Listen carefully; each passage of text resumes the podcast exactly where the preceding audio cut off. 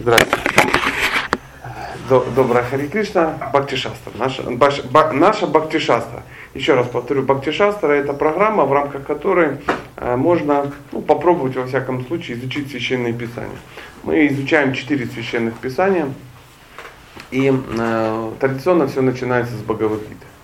Потом идет э, Панишат, потом идет Упадышамрита, нектар э, наставлений, и э, Бхакти Расамрита Синху, это нектар преданности. Но сегодня мы именно с, ну, с Бхагавадгитой начнем. Сегодня у нас вторая, вторая встреча. Э, и, опять же, в двух словах, я думаю, у нас люди будут появляться, будут пропадать, будут какие-то стабильные товарищи, но тем не менее. В двух словах, что мы можем э, просто, ну, во всяком случае, ознакомиться, а можем подойти крайне серьезно э, и подучить ее и вообще даже сдать экзамены и получить диплом по этому поводу. Ну, это кому как нравится, разницы нет. Разницы нету. То есть, эм, кому что, кому что ну, нравится. А, делаем мы очень просто. Я буду читать ее, буду читать только русский перевод и пытаться дать какие-то ну, комментарии, которые я услышал ну, от тех, кто знает. А, рекомендуется ну, для лучшего изучения почитывать вот эту красную книженцию. А, это, ну, это, это как, как это назвать? Учебник, наставление. Наставление, да, да, да, учебник такой, э, брошюра, брошюра. И она прописывает ну, саму структуру, чтобы понятно, что, ну, что это было. То есть Бхагавадгита, она структуризирована. То есть, когда мы просто сами читаем, мы ее можем десятилетиями читать, согласитесь.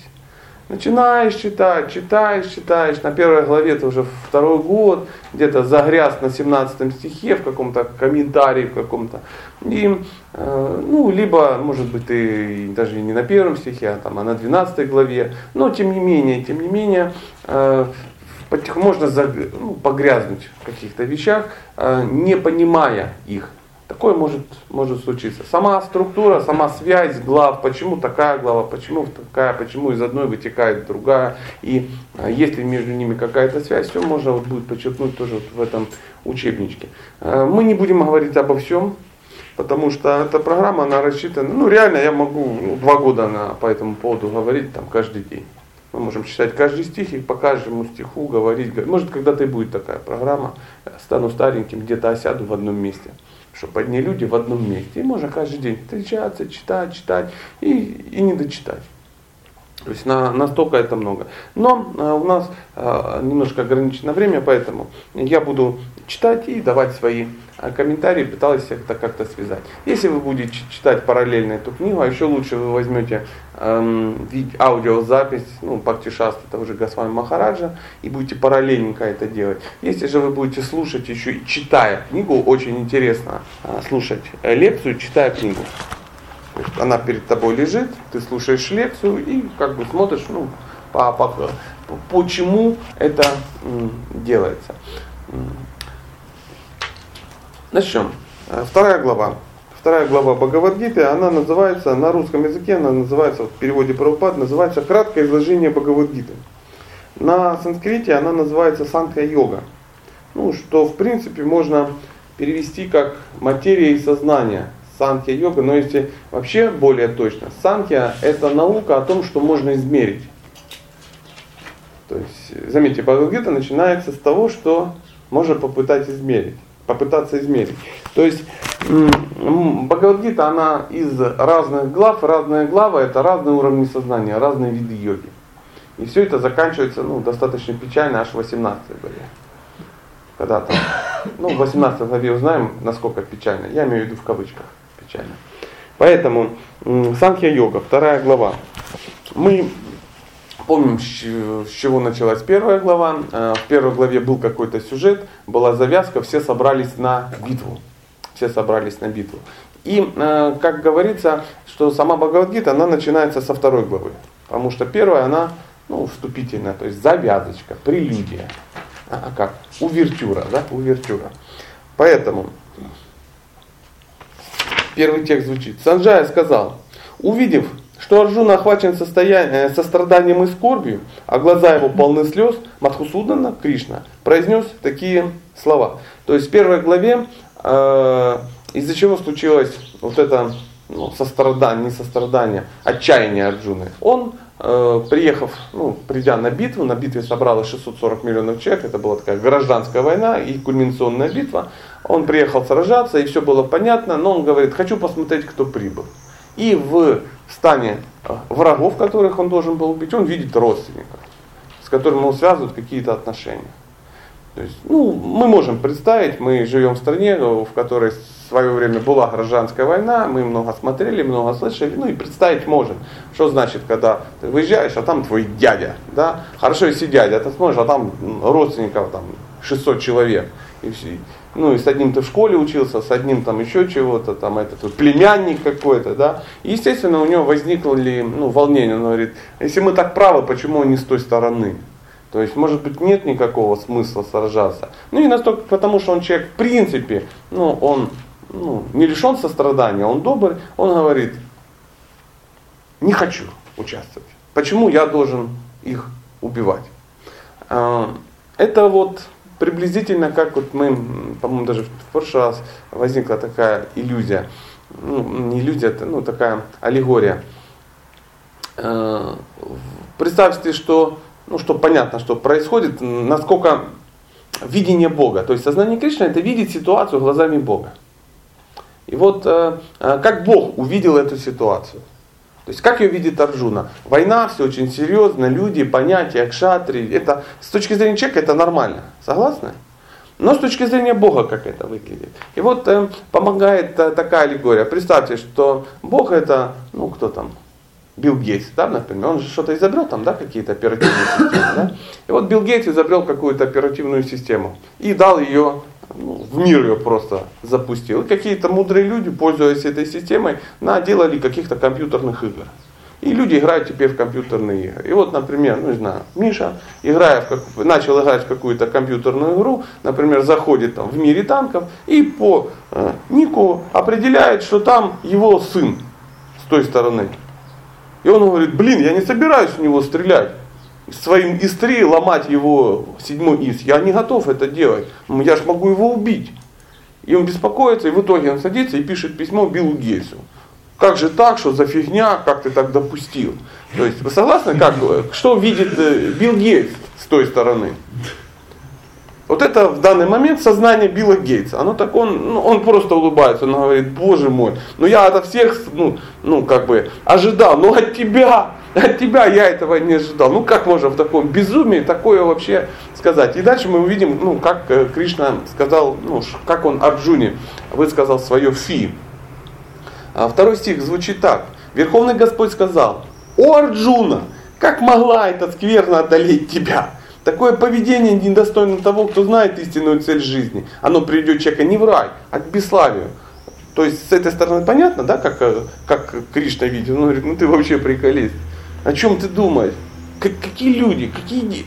Это ж ты заигрался, солнышко, ты заигрался. И он пытается ему объяснить с точки зрения Бога. Мы должны понимать, что Бхагавадгита это песня Бога. Это не, а, ну, не какое-то мирское произведение.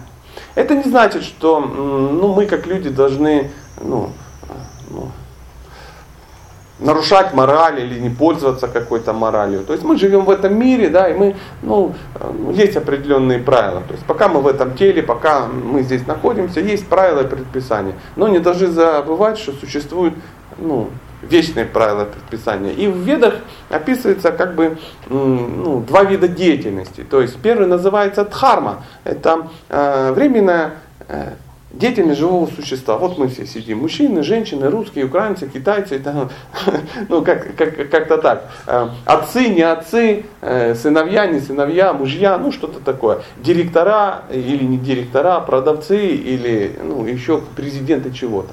Но мы все должны понимать, и это важная составная. Это важная составная. Мы в ней живем, мы же обусловлены этим телом. И мы должны правильно выполнять. Но это игра. Если ты вошел в игру, ты должен играть хорошо, иначе какой смысл было зайти, знаете, как вот в игре бывает, человек зашел и несерьезно относится к игре, разогнался с и танком прыгнул с обрыва. И все говорят, фу, придурок, зачем ты тогда заходил? Нас стало меньше, ты, ну, как бы, испортил всем игру на самом деле. То есть она не для того создавалась, чтобы ты ну, самоуничтожился, например. Или там стрелял по союзникам. А, но, но существует саната надхарма, то есть вечные обязанности души, которые не имеют на самом деле никакого отношения к нашему телу. То есть мы должны понимать, что несмотря на то, что мы в игре, мы не в ней. Мы на самом деле сидим на кресле перед компьютером. И всю игру создал ну, кто-то. И а, мудрецы говорят, что мудрый человек, он всегда движется по двум рельсам. По рельсе Дхарми и по рельсе Саната Нидхарми. Говорится, пока у человека есть материальные желания, он должен двигаться по двум рельсам. По одной рельсе могут двигаться только святые. Если мы не святые, мы не можем ехать по одной рельсе, по рельсе ну, вечных отношений, ну, вечной деятельности. А по рельсе чисто материальной, по дхарме, если двигаться только по ней, только по ней, она приводит в ад. Это не пугалка. Это ну, ну просто реальность, что человек так заиграется, что в итоге, в итоге, ну то же самое, если задом ездить на машине по городу, через, на красный свет, чем это закончится?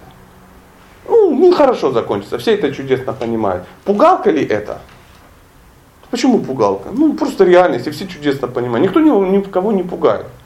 Просто вот такая реальность. Мы сейчас едем на машине, едут на мотоцикле две девушки, без касок. Пугалка или не пугалка? Ну, вопрос времени, когда, ну, Испугаются. Испугаются, да, да, да. Потому у нас называют хрустики ну, мотоциклистов. Потому что они так, они так хрустят, когда ну, с КАМАЗом разобраться в повороте ну, не могут. Поэтому э, второй стих звучит э, так. Теперь третий. Третий Третий, третий, третий стих у нас звучит так. Осен притхи, не поддавайся унизительному малодушию, оно не подобает тебе. Вырви из сердца эту постыдную слабость и воспрянь, о герой, карающий врагов. То есть здесь мы говорили в прошлый раз, вы в санскрите, люди когда общались на санскрите, да, а, имена очень много значили. То есть не надо было ну, ну, говорить там, а,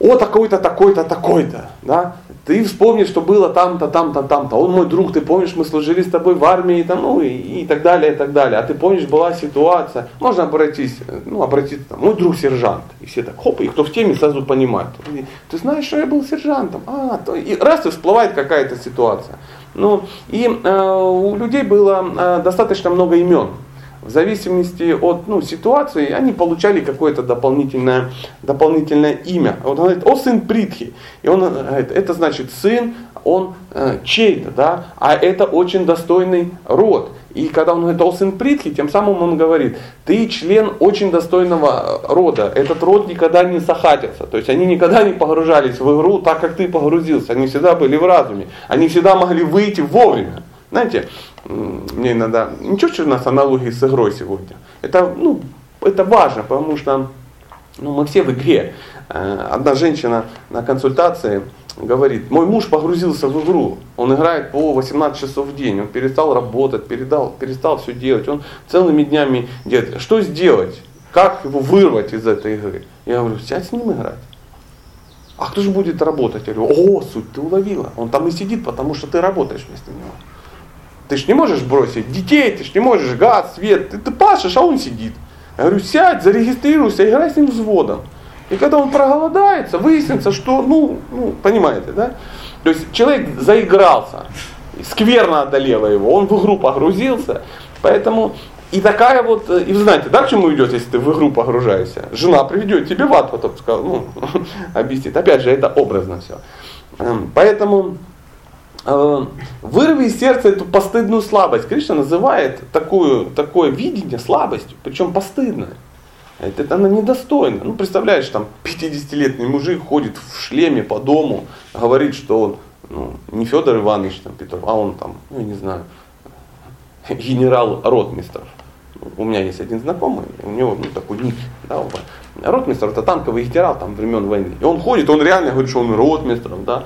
Он говорит, жена говорит, ты будешь кушать? Он говорит, нет, мне надо помыть траки, ну, на, колё, на, на танке, да, почистить ствол, ну, и, и загрузить боекомплект. Ну, ты что, дебил, это же игра, жизнь-то здесь. И он тут погружается вот в игру. И вот мы все, мы, мы такие ротмисы, мы погрузились в игру. Нам кажется, что это настоящая жизнь, а это просто игра. И вы все знаете, что она начнется, она закончится. Как в игре, она длится 15 минут максимум. Причем у каждого она по-разному. Можно погибнуть раньше, но ну, 4 часа ты играть там все равно не будешь. Поэтому продолжаем. Арджуна сказал, о покоритель врагов, сразивший демона Матху, могу ли я выпускать стрелы в людей, подобных Пхишмидроне, которых я должен боготворить? Говорит, могу я сажаться со своими родами? Это уважающие люди. Кришна говорит, блин, ну что ты, ну, опять же, могу ли я сражаться с этими достойными людьми? Да конечно, это игра, тут надо сражаться. Она так и называется. То есть эта игра не высаживать м, э, турецкий горошек. Знаете, есть э, игры для кшатриев, для вайшев, э, для шудер и для браманов. И вот э, игра, в которую играл э, Арджуна, она для кшатриев, она ну, бегалка, как она такие бегалки называются, стрелялка, там, бегалка, что-то такое. А есть игра, как там строят что-то, банки какие-то, монополия, там, страте... ну стратегия это если, я не очень понимаю, но да, ну когда банки строят, города строят, денежки все время зарабатывают, ну и как-то все это круто, это для вашей игра это для Вайши. А кто-то просто ловит яйца, волк, ловит яйца. Это такая шудрянская игра, ну без каких-то движений. Просто раз, раз, смысла никакого думать не надо. Хоп, хоп. Или с пилой кто-то бегает, ну тупо, да. А кто-то играет в какую-то интеллектуальную игру. Ну, я не знаю, ну, в преферанс, например, ну, образно. То есть там надо, ну, интеллект очень серьезный. И вот, э, вот таким вот образом. И на данный момент Арджуна хотел сказать, что э, как мы можем э, играть в игру для кшатриев? Это очень э, жестокая игра, там могут все погибнуть. И что ему скажет? Смешно, да? Смешно. Согласен, что смешно. Что ему говорит Кришна дальше? Он говорит, уж лучше просить подаяние, чем существовать ценой гибели великих душ, которых я считаю своими учителями. Пусть ими движет корость, они все равно остаются моим наставником. Если они погибнут, все то, что мы собираем, все то, чем мы собираемся наслаждаться, будет запятнано кровью. Еще неизвестно, что лучше для нас, победить или потерпеть поражение. Сыновья Дритараши стоят сейчас перед нами на поле боя. И если мы убьем их, жизнь наша утратит смысл. И согласитесь, звучит это все очень красиво. Но я уже испортил вам настроение истории про игру, правда? Если это видеть через призму игры, уже начинаешь напрягаться. Блин, что-то он не понимает что-то не понимает. Она говорит, ну как мы можем перестрелять все танки противника? Это ж так, ну, так нехорошо. Не это так немилосердно. Это так немилосердно. Я больше не знаю, в чем состоит мой долг, и постыдная слабость купца решила меня самообладание. Поэтому прошу, скажи прямо, что лучше для меня? Отныне я твой ученик и душа, предавшаяся тебе, наставляй же меня. Вот в чем э, Э, в чем сомнение Арджуны? Арджуна заигрался. Заигрался. Он заигрался в Дхарму. Он заигрался в Дхарму, а мы все, э, ну, ну, такие же. Ну, скажите, серьезно ли вы относитесь к проблемам на работе? Блин. Да, конечно, серьезно. Да, мы вчера там беседовали, елки-палки, ситуация, да. А, но э, с точки зрения Бога ты заигрался в Дхарму, друг мой. Игра-то как бы, это же игра. Это не первая твоя игра. Э, и не последняя.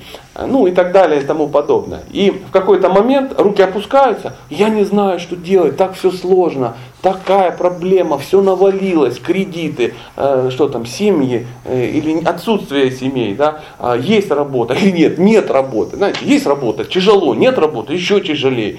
Есть жена, боже мой, какой ужас, тяжело. Нету жены, ай, какая трагедия, надо найти. Нашел, боже мой, куда ее деть? Где, о боже, как, где опять найти? И вот все время, все время, помните, как берегись автомобиля, там была ведическая фраза. Э, человек, который купил автомобиль, теперь мечтает что-то только об одном, как его продать. Да? Каждый пешеход желает купить автомобиль, а каждый автомобиль желает его продать.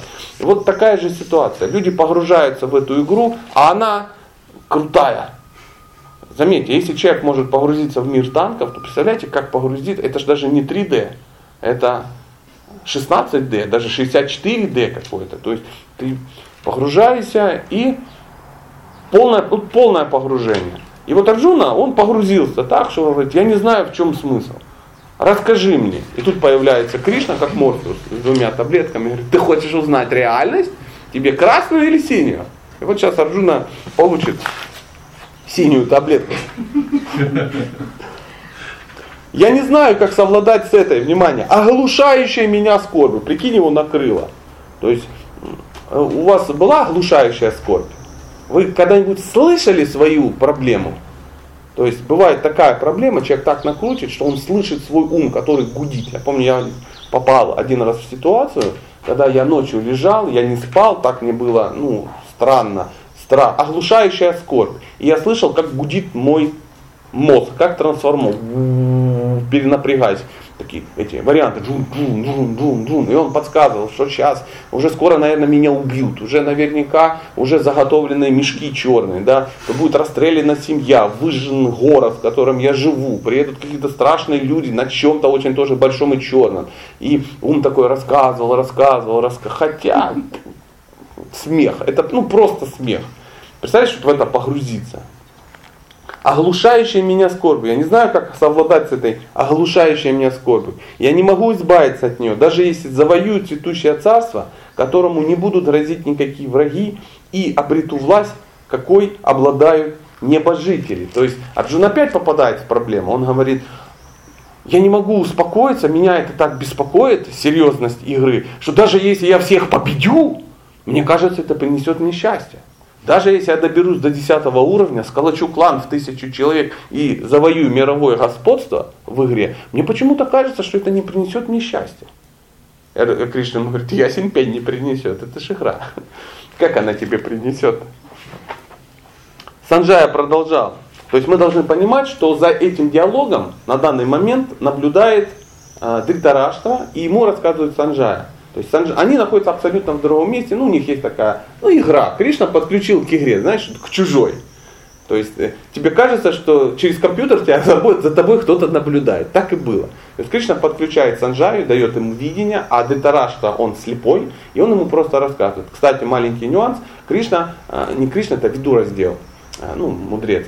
А он э, Дритараште э, говорил, я хочешь, я тебе зрение верну, чтобы ты сам посмотрел. Он отказался. Он говорит, не, не хочу видеть. Я, говорит, всю жизнь ну, вкладывал в своих детей, сейчас увидеть, как их убьют, я не хочу. То есть он, ну, он понимал, чем все закончится, но тем не менее теплилась мысль. Ну, знаешь, это эм, сегодня опять же будут одни параллели. Ну, тут как. Я сам не играю в игру, на всякий случай. Просто у меня сын сражается, а я интересуюсь. Поэтому, знаешь, вот входит в игру и видят соотношение сил. Он говорит, о, тут все ясно у нас как бы, ну, видит какой с этой стороны клан, он видит по этим самым, что там такие батьки собрались, а с этой стороны, ну, как бы, ну, э, олени, это печеньки называют, печеньки. И он смотрит, что, ну, батьки с печеньками, он понимает, что результат, ну, очевиден, очевиден, что сейчас их порвут, как это самое, на третьей минуте просто растопчут, счетом 15-1. И также э, Дритарашта, он, он реально понимал ситуацию. Он прикинул, говорит, да, нас больше. Да, мы какие-то, ну, у нас есть. Но с той стороны пандавы. Пандавы это крутые батьки. Они ну, сражаются за полубогов. С той стороны Кришна. И реально понимали, что это ну, Бог. Вот представляешь? Ну, ты э, входишь в игру и видишь там ник э, этого владельца игры, не Белый Гейтс, а владельца игры, который ее создал. Понимаешь, вот видишь, с корпорацией там, ну, какой, ты понимаешь, ну шансов никаких, человек создал эту игру. Раз открывает, у него 96 тысяч боев. При проценте там 97, а у тебя там 12% и 7 боев. То есть понятно, что ну, никаких шансов нет, ты даже не сможешь ну, э, ну, дослушать, как играет музыка вначале. И он, он это чудесно понимал, он даже не стал смотреть, как поубивать. Он говорит, и но все равно мы же такие, мы все время ждем, что что-то, ну, а вдруг? А вдруг как-то вот что-то раз извернется. Никогда не изворачивалось, ну вдруг. Хм, интересно, я сам в шоке. Санджая продолжал. Произнеся эти обращенные к Кришне слова, Арджуна, покоритель врагов, промоил, Гавинда, я не буду сражаться и умолк. То есть ситуация такая, он, он сел, бросил лук, говорит, я сражаться не буду. И Кришна говорит, ха-ха-ха, ха-ха-ха, приколись. Когда о потомок Бараты, когда Кришна посреди двух армий, тогда Кришна посреди двух армий обратился к охваченному горю Арджуне и, внимание, с улыбкой, с улыбкой на устах произнес следующее. То есть э, Арджуна, э, он, э, ну, он игрозависимый человек. Он в зависимости от игры оказался. Кришна нет, нет, он вне игры, он создатель игры. И он ему говорит, ой, солнышко, что я сейчас тебе скажу, но ты будь аккуратен. То есть я сейчас открою тебе кое на что глаза, кое на что глаза. Верховный Господь сказал, произнося ученые речи, ты сокрушаешься о том, что недостойно скорби. Настоящие мудрецы не скорбят ни о живых, ни мертвых. Что это означает? Ты говоришь очень умно. Ты говоришь, ты, я вижу, владеешь терминами. Ты крутой боец, ты крутой, как, юзер, да, крутой. Но ты забыл главное. Ты скорбишь о, ну, ну, об игре. Виртуальном. А? О виртуальном. О виртуальном. Ты скорбишь о виртуальном. Причем скорбишь по-настоящему. Но, но, он ему говорит, а, о больших вещах, но он его что сделает? Он Арджуну, а, его теорию, он ее проткнет со всех сторон. С точки зрения санатаны дхармы, с точки зрения дхармы, с точки зрения материализма. Он говорит, с любой стороны не посмотришь, как, ну, не посмотришь, это все равно фигня все, что ты говоришь. Правда. Вот смотрите, как он это делал. Не было такого времени, когда бы не существовал я, ты и все эти цари. И в будущем никто из нас не перестанет существовать. Он говорит, не парься, Через 15 минут игра закончится, и ты опять выйдешь из нее. И ты в нее всегда входишь, выходишь, входишь, выходишь. То есть, кроме этого, существует другой мир.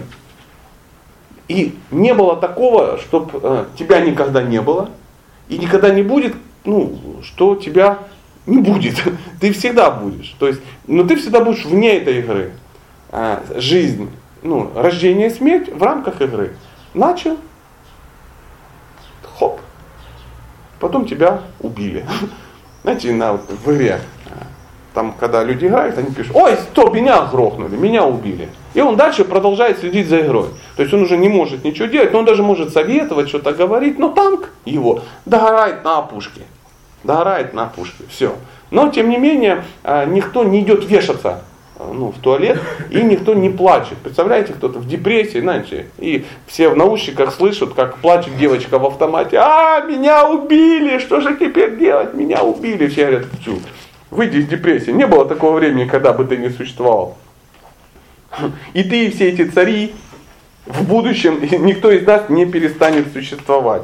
Воплотившаяся в теле душа постепенно меняет тело ребенка на тело юноши а затем на тело старика. И точно так же после смерти она переходит в другое тело. Трезво мыслящего человека такая перемена не смущает.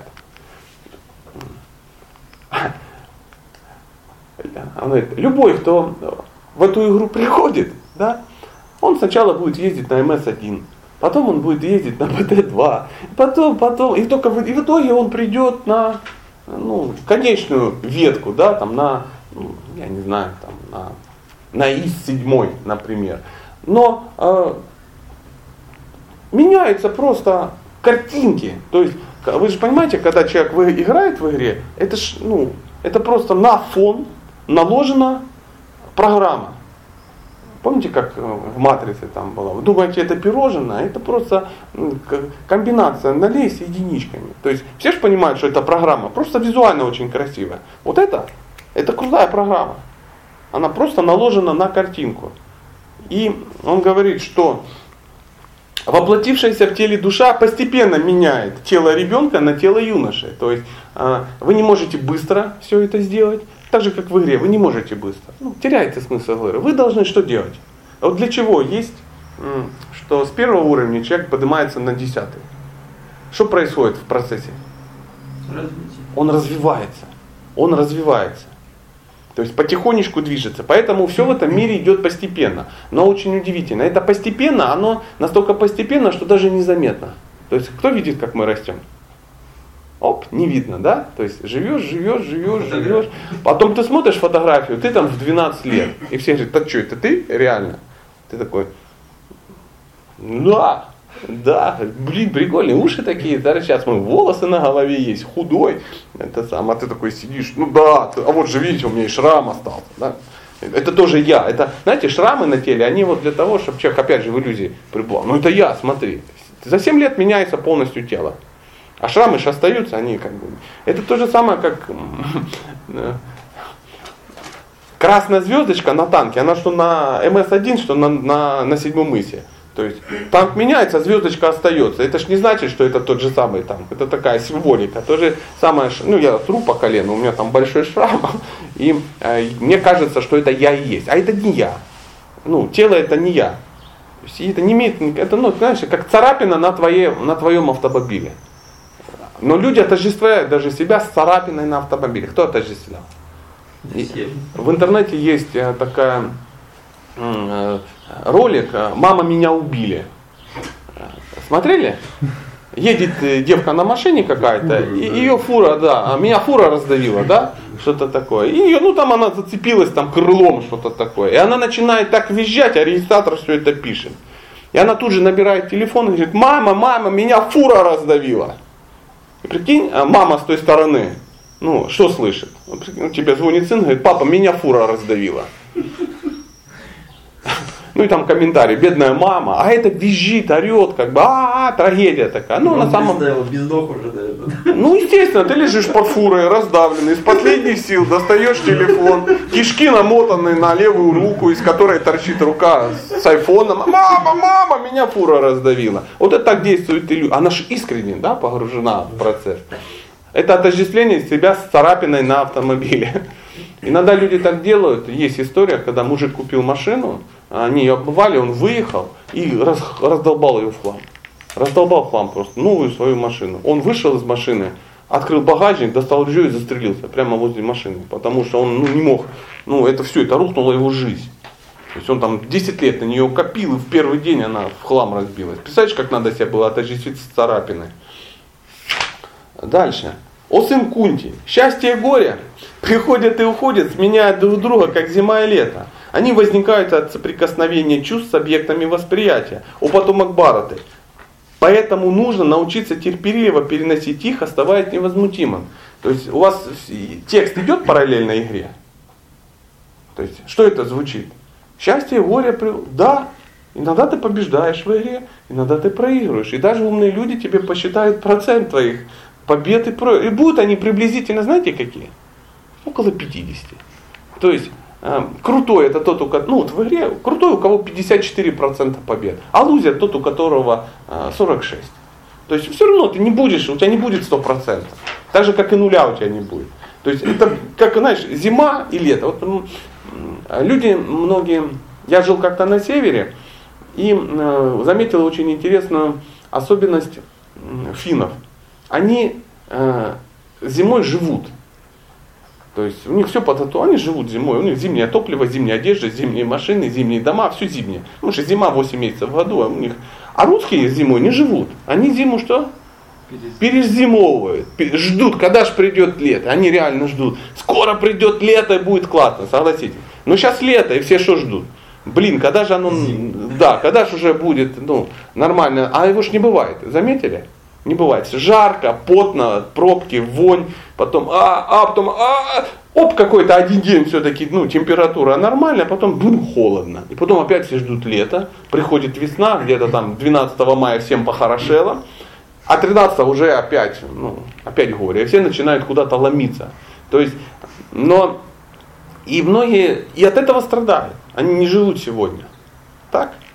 Ну, у меня так, у меня так счастье и горе приходят и уходят, сменяют друг друга. Э, знаете, как, э, по-другому еще говорят, что жизнь она как рояль. Клавиша белая, клавиша черная, крышка. То есть вот приблизительно так. Приходят, меняют друг друга, как зима и лето. Э, кто контролирует приход зимы и лета?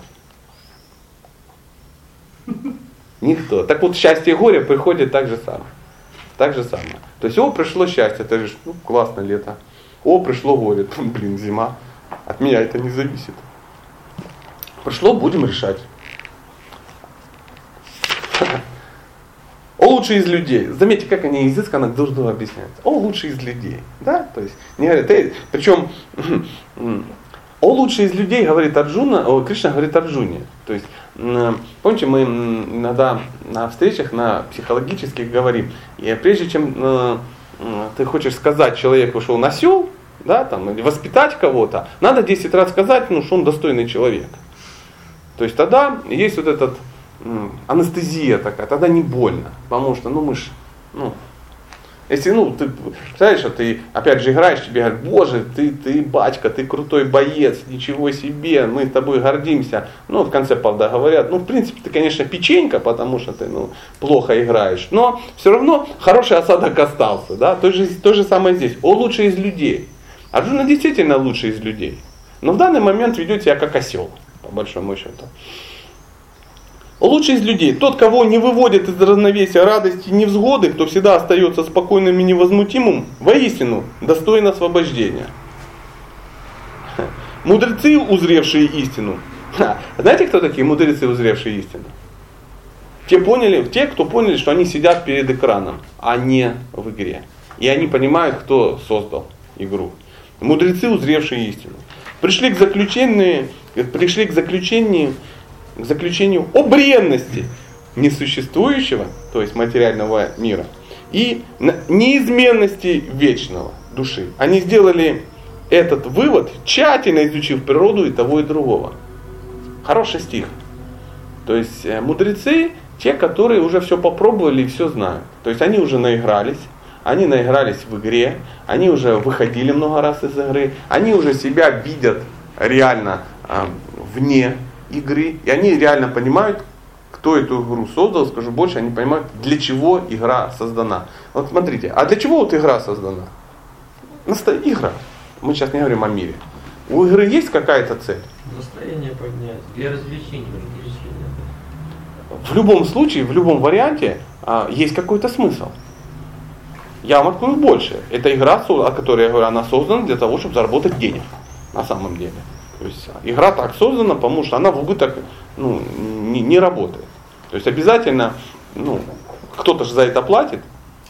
Она создана для развлечения, она создана, э, ну, чтобы человека привлечь, да. Но через эту игру можно, ну, решать какие-то свои вопросы, да. А через эту игру можно воспитывать людей, ну, на самом деле. Можно развивать себе какие-то качества, а можно деградировать.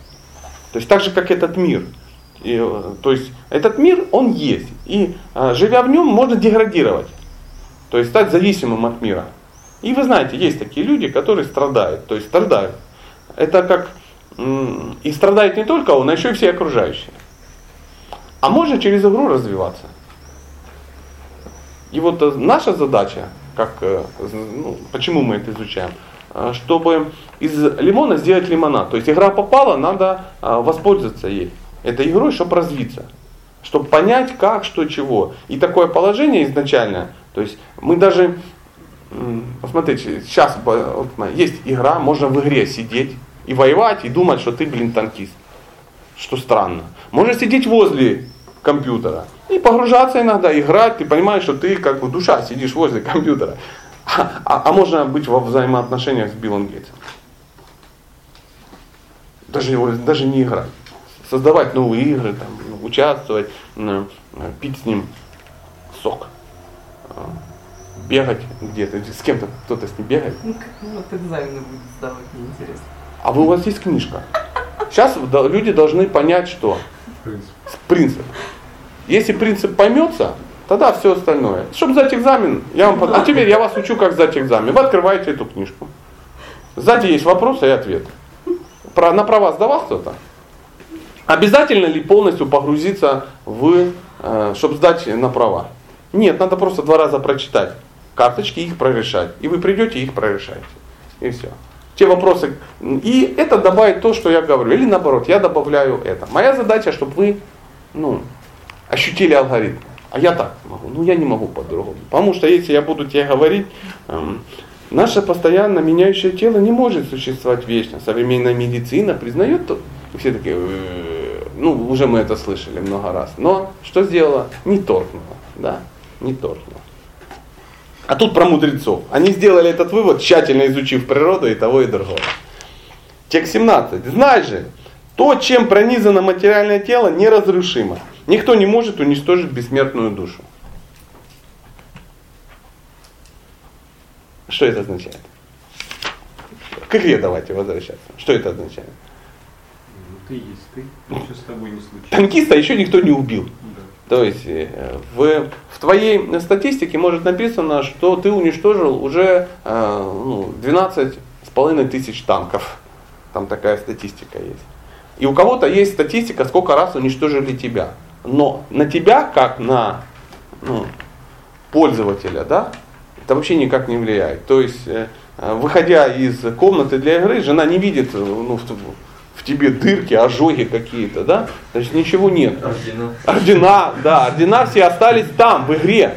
Самое интересное, что тоже очень интересно, то есть у вас может быть несколько э, аккаунтов, да, и то, что ты заработал в одном, ты не можешь перетащить в другой. То есть э, можно быть там таким-то и таким-то, там, э, кру- крутым Джо, да, и там каким-то э, Бэтменом. Но все, все медали, которые ты заработал как крутой Джо, ты не сможешь перетащить к, ну, в аккаунт Бэтмена. Никак. А что ты туда можешь перетащить? Навыки. Навыки. Навыки, да, качество. Качество перетаскивается. Такая реинкарнация с аккаунта на аккаунт. Материальное тело, ну и понятно же, мне, например, понятно становится. Материальное тело вечного, неуничтожимого и неизмеримого живого существа обречено на смерть. Поэтому сражайся у потомок Бараста. Он говорит, в этой игре все погибнут, это нормальное состояние. Даже если ты в этой игре победишь, она все равно закончится. Она закончится, и тебе надо будет заходить заново. Поэтому сражайся, о потом Акбара, не парься. Сейчас он апеллирует к нему как к шатрию. Он говорит, ты же играешь в для кшатриев, поэтому бери и сражайся. Нету другого варианта. Ты зашел в такую игру. Твоя игра сражаться. Нельзя зайти в, ну, в монополию и там всех убить. Ну, в игру. Невозможно. Нельзя э, зайти в игру э, мир танков и построить там газоны, дом. Представляешь, все поехали воевать, а ты настроил там деревушки какие-то, да, мельница крутится, гуси побежали, и ты такой в экстазе. Вот Арджуна, он захотел гусей настроить в этой игре. Он говорит, сражайся, он потом Акбара-то. Тот, кто считает живое существо убийцей, так же, как и тот, кто думает, что оно может быть убито, не обладает знанием, ибо душа не убивает и не может быть убита. Представляете, после игры кто-то пишет, ты урод, я тебя ненавижу и даже планирую, где ты живешь, в каком городе, я приеду и тебя порву. Ну, если даже такие разговоры идут, то это, ну, это, ну, это не настоящий разговор. То есть никто никуда не поедет. То есть никто не погиб. Дырок от осколков ни в ком нету. Была эмоция, как говорят, карма это не действие, это эмоция. И вот по игре мы понимаем, что в игре ты получишь только эмоцию. Никаких конкретных последствий для тебя, как для нету. Нету. Душа не рождается, не умирает. Это очень такой важный стих.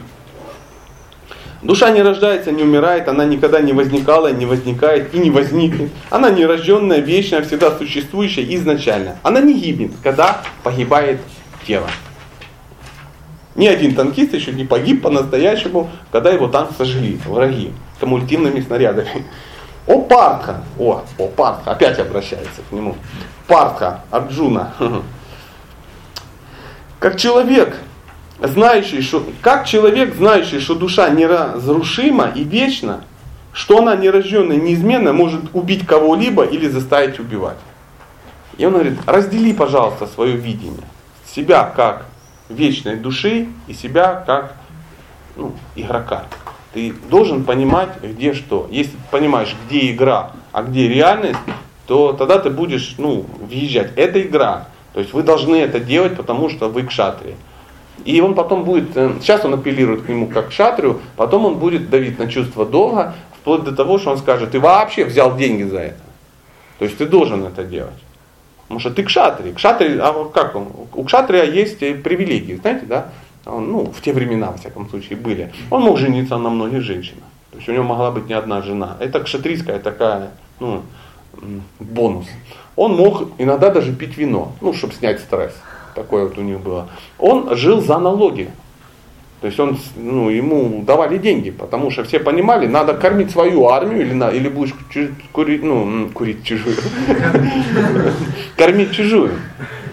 То есть ему давали деньги. И тут, когда началась ну, заварушка, он говорит, я не буду, я буду это, ну, ну, гуси, ну, поняли, да, гусей выращивают. И Кришна ему говорит, слышишь, солнышко, ты-то все, ну, уже брал, жена у тебя одна, он говорит, не, не одна, а винишко пил, бил, а животных убивал на охоте, убивал. Он говорит, а, а, а денежки-то собирал? Говорит, собирал. Говорит, ну так давай, уже все, все проплачено, вперед, друг, начинай сражаться. Народ ждет. Или ты думаешь, ты не начнешь сражаться, колхозники пойдут вместо тебя сражаться. Ну, как у нас, ну, в наше время так и случается, да. То есть а, армия бюджет имеет колоссальный, все это, потом начинается какая-то заваруха и воюют крестьяне, как обычно. Ну, такое бывает, как вот статья где-то в интернете висела, началась какая-то война у нас очередная, да, там где-то на Кавказе, и какой-то колхоз, не дожидаясь э, военных, они просто вооружились, там казаки какие-то, да, там дотов настроили, там на ну и с той стороны боевиков не пускают. Потом через какое-то, боевики пришли, их постреляли, и они сразу помирились. После чего приехали военные. Эти вышли, посмотрели на военных, говорят, ну ладно, и вас тоже защищать будем. Ну, потому что приехали 18-летние пацаны такие, а, а, ну, обкаканные. Ну, вот такая вот ситуация. То есть, вроде платили, вроде скидывали, а дело дошло, оп, ну, самим надо делать. В те времена так не делать, Кришна говорит, у нас так и не пройдет. Не надейся, что сейчас будет народное ополчение, там всякое такое. А, дальше звучит. Это так. Как человек Снимая старые одежды, надевает новые, так и душа входит в новое материальное тело, оставляя старые и бесполезные. Душу нельзя расчленить никаким оружием, сжечь огнем, намочить водой или иссушить ветром. А, иначе это звучит так. Она не имеет к этому никакого отношения. То есть в игре можно и, и сжечь, и раздолбать, и ты как бы погибнешь, и заиграет траурная музыка, но на э, сидящего в кресле это никак не повлияет. Никак. То есть, если ты э, въезжаешь в реку на танке, и там все в брызгах, кому на лицо через компьютер вода выливалась? Нельзя ее намочить. Нельзя.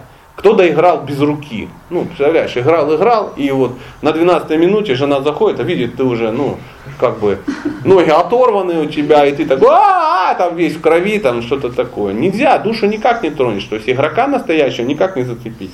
Эту индивидуальную душу нельзя разбить на куски, растворить, сжечь или иссушить. Неизменная, неподвижная и вечная, она пребывает повсюду и всегда сохраняет свои свойства. Сейчас будет ну, какое-то количество стихов, которые будут описывать душу. Для чего так много вариантов? А, для того, что, потому что ум наш, он ищет. А может, можно иссушить? Он говорит, нельзя. А, а может, можно поделить? Он говорит, нельзя. А может быть ее граната? Говорит, гранатой тоже не возьмешь, сжечь нельзя. Он говорит, а может, может нафилем ее ну, проткнуть? Он говорит, ты так не проткнешь. И вот то есть, все варианты, которые в голове у Арджуны могли родиться, он сразу объяснил, что из игры не выплескивается ничего на Никак, нет вариантов. Единственная есть проблема, ты отождествляешь себя с, с игрой. Это единственная проблема. То есть проблема начинается, когда ты вдруг понял, что ты и есть танкист. Вот это я и есть. Это я есть. И ты уже как дебил ну, в трусах и шлеме. И уже все понимают, что ну, это называется ложное эго. Душа невидима, непостижима и неизменна. Зная это, ты не должен скорбеть о теле. Но даже Тут очень важно. Но даже если ты думаешь, что душа или признаки души постоянно рождаются и навеки умирают, у тебя все равно нет причин для скорби о могучей руки Арджуна. А, Кришна начинает, он ему рассказал с одной стороны, да, свои доводы, начинает подлазить с другой.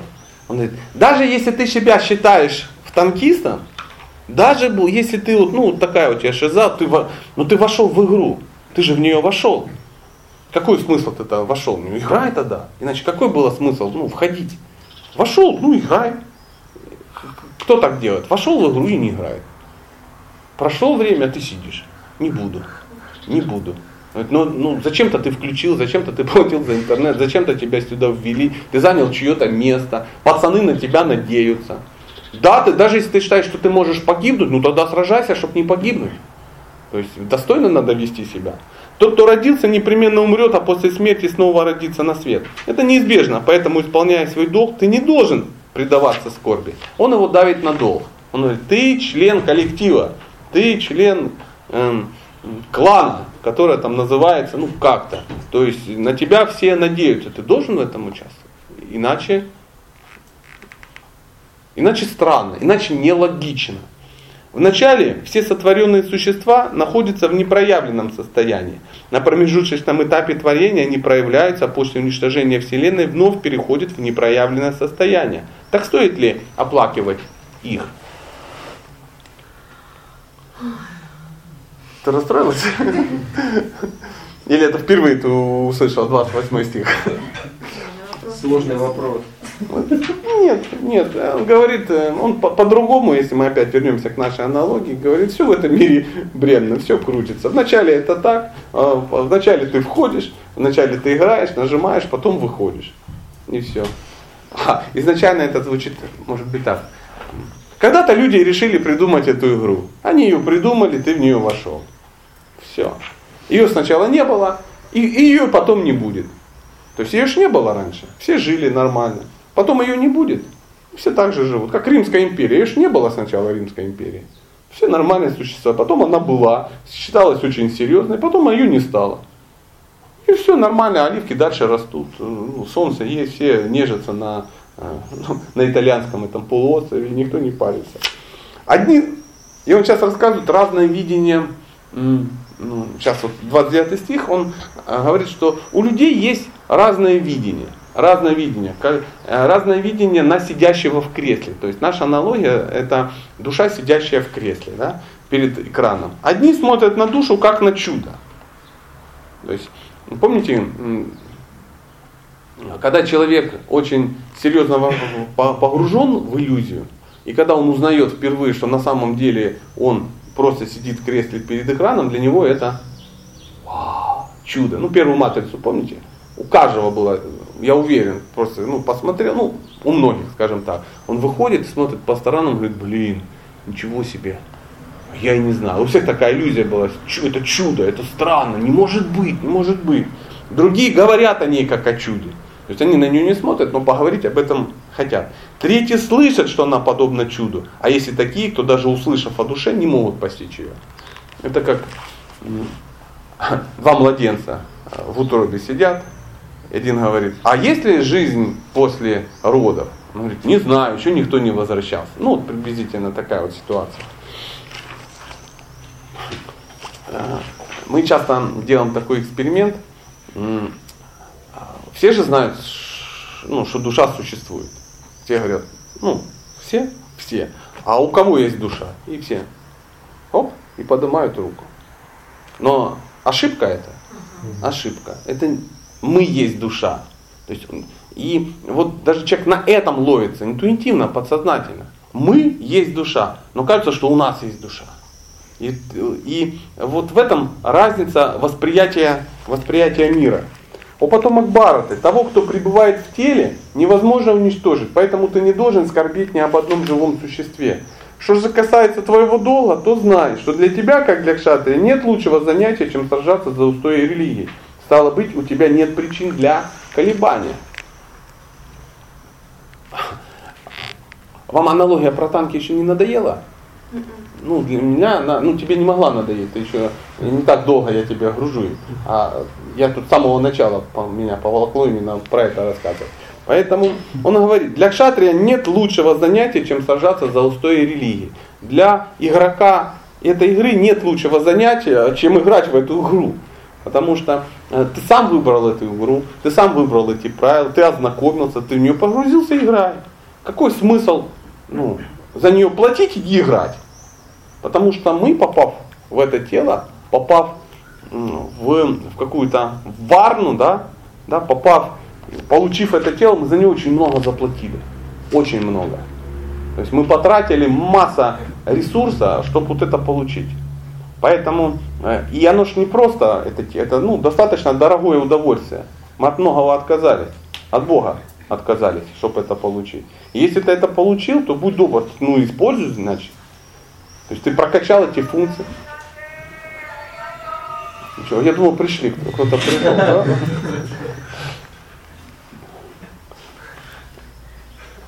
И э, 32 стих, это ну, такой стих, э, ну такой знаковый, он звучит так. О Парха, счастливы те кшатри, которым возможность сражаться приходит сама собой, открывая перед нами врата рая.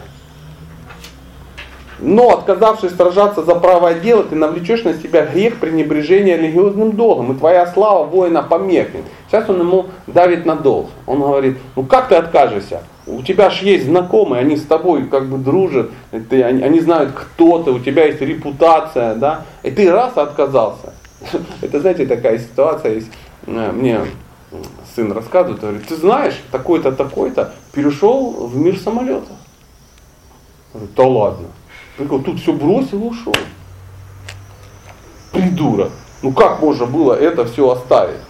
Как это можно было? Ты что, это ж так интересно. Он взял и там теперь летает. И главное, ликвидировал свой этот самый, ну полетал бы и вернулся. А тут вообще ликвидировал, сказал, мне это больше не интересно. И как все, что о нем все подумали? Сказали, боже, молодец какой, вот этот пацан так спрогрессировал. Все ему сказали, дебил, дебил. И он говорит, отказавшись сражаться, все скажут, что ты дебил. Просто-напросто. Если ты думаешь, что не все оценят, скажут, боже, какой продвинутый человек. Нет, не надейся. Во все времена люди будут говорить о твоем позоре, а для человека с именем бесчестие хуже смерти. Сначала продушил, а теперь он уже ему давит на мозоль. Потому что у Арджуны было что? Была репутация. И он ему теперь надает уже через дхарму продавливать свою идею. Он сначала ему о санатане дхарме немножко сказал, потом он ему о материализме сказал, не парься, а потом он ему говорит, через материализм уже, через, э, через дхарму, говорит, э, э, для человека с именем бесчестия хуже, хуже смерти. А для чего он это делает? Как бы, знаете, вот... Чтобы отрезвить. Не то, что даже отрезвить, он хочет найти точки соприкосновения. То есть перед ним сидит больной. Знаете, вот психолог приходит, садится, и к нему приходит ну, человек, который ну, требуется ему помощь. Он говорит, ну рассказывай. И тут то-то, то-то, да может так, видит, там не, работает. А, а не пробовал йогой заниматься, вы того стошнило. Он говорит, ну, не занимайся, не занимайся. А вот так, не получается. То есть ищет точки соприкосновения. Он ему, э, психолог, ну, подбрасывает какие-то, узнать, ну, чем человек живет, что вот, э, как ему можно помочь. То есть через дхарму, через санатану дхарму, может денег дать, понимаешь, тоже вариант. И в какой-то момент раз, и возник connection. Человек, а, понятно, проблема с мамой, надо решать проблему с мамой, и все, уже забыли про деньги, про все, уже мы решаем проблему с мамой, человек открылся, ну, показал, ну, через что его можно пробить, его сердце, ну, как можно ну, к нему зайти в, вовнутрь и там, ну, все это как бы очистить. Поэтому Ар, Кришна сейчас, он Арджуну вот на все эти вещи проверяет, он говорит, через что можно, ну, пацана выловить. А мы можем смотреть еще шире и подумать о том, что Арджуна, он сейчас, он... Девушка, которая оставила вещи, а легкомысленная моя дорогая, вот эта золотая, я подписала бумажечку и ну нормально, ну все раз погрузились. Еще одна игра. Просто наслоилась две игры. Про, прорвался, да, такой спам такой. Про что мы говорили? Я же забыл. Я тоже. Нет, он с разных сторон пробивал. Да, да. То есть он ищет с разных сторон. И в данный момент он с разных сторон смотрит, как можно его найти. И когда найдет, он уж его ну, найдет. То есть вся Бхагавадгита, а, как Арджуна олицетворяет нас с вами. Мы очень разные. Поэтому а, со стороны может показаться, что а, Арджуна очень тупой, уже очень много ему надо было объяснять. Но на самом деле он выслушал для всех нас. То есть не для одного человека, а для каждого. Мы в каждой главе, везде мы можем найти тот уровень, через который нас можно пробить. Кого-то пробьет через карма-йогу, кого-то перед, через нишкама карма-йогу, кого-то через э, сакама карма-йогу, кого-то, кого-то через дьяна-йогу, кого-то через э, карма-канду, ну, в общем, череде, кого-то через отречи. Обязательно, у каждого есть у каждого есть своя кнопка. У каждого есть своя кнопка. Продолжаем.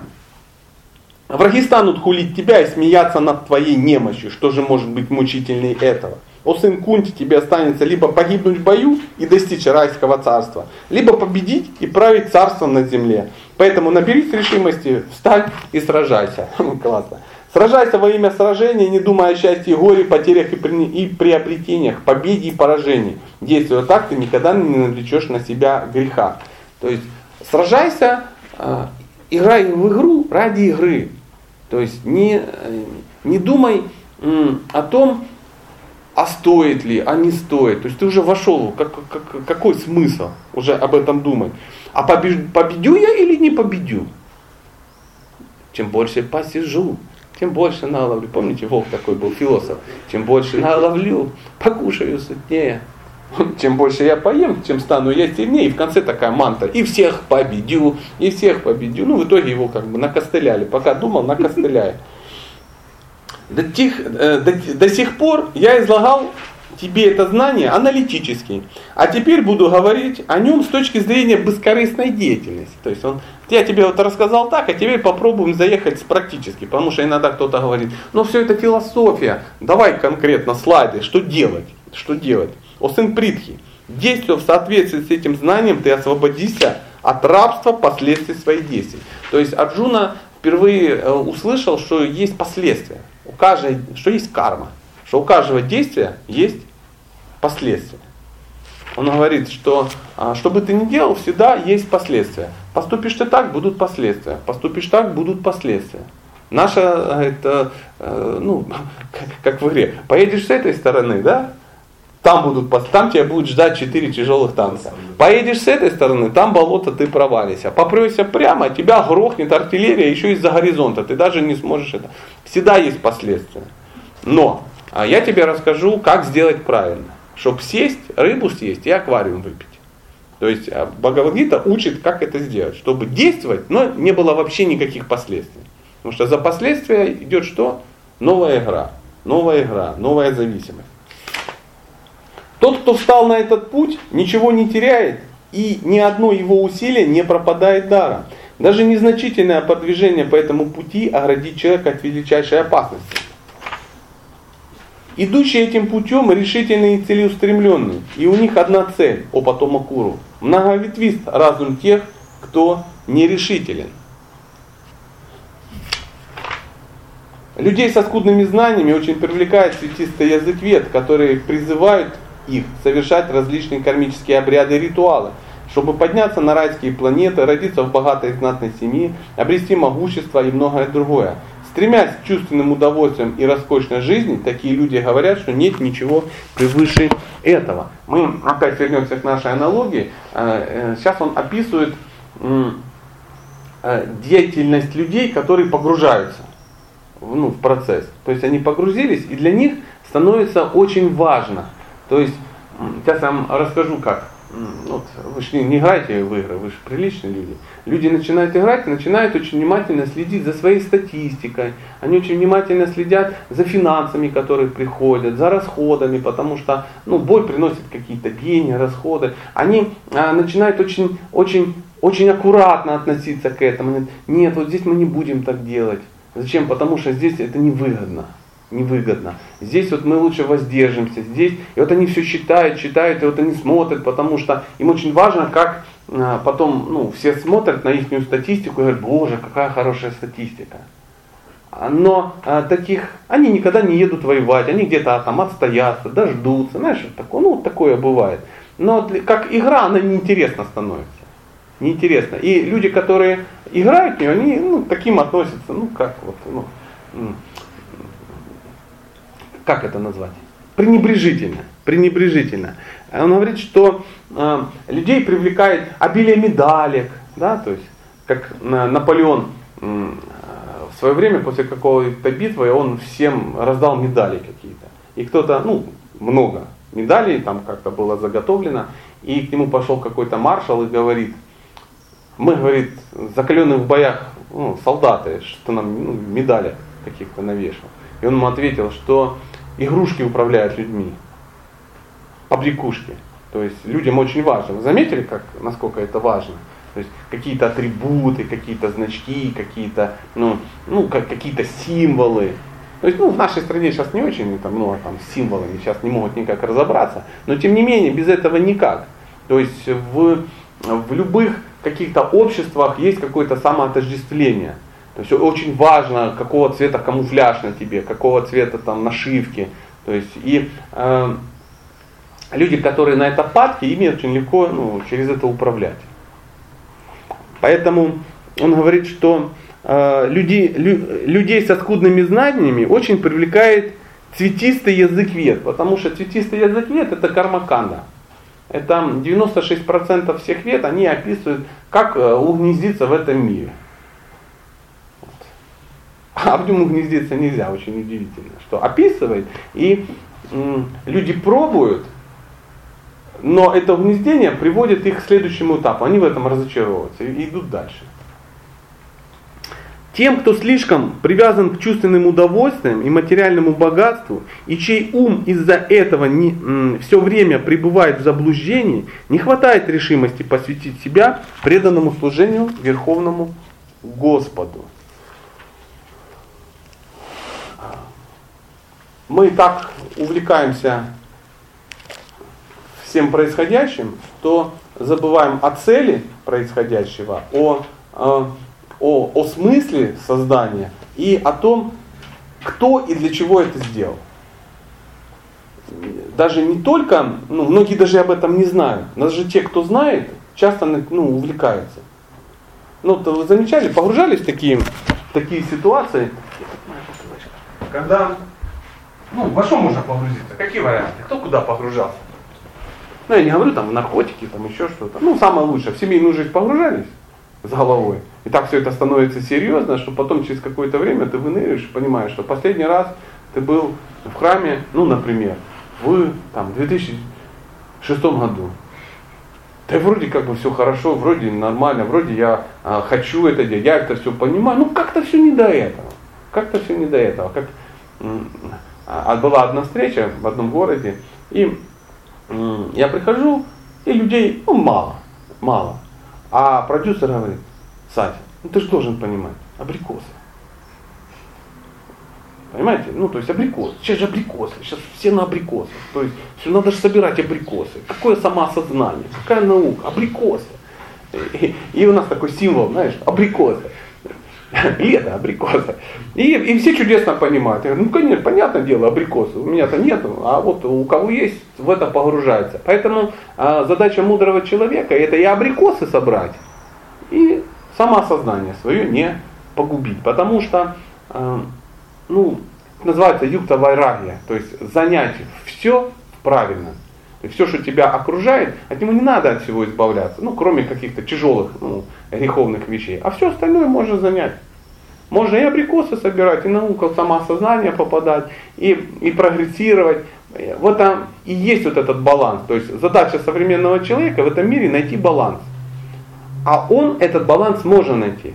То есть иногда говорят, в сутках просто не хватает времени. Нет. Просто ты не разобрался с менеджментом. У тебя проблемы с менеджментом времени.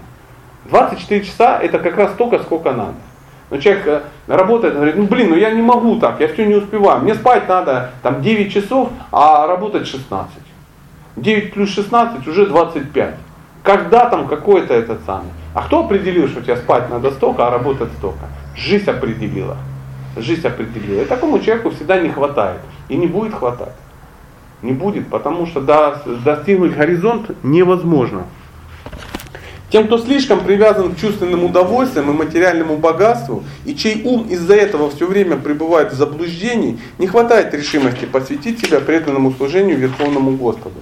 В Ведах в основном говорится о деятельности в трех гунах материальной природы. Это те 96%, о которых я говорил.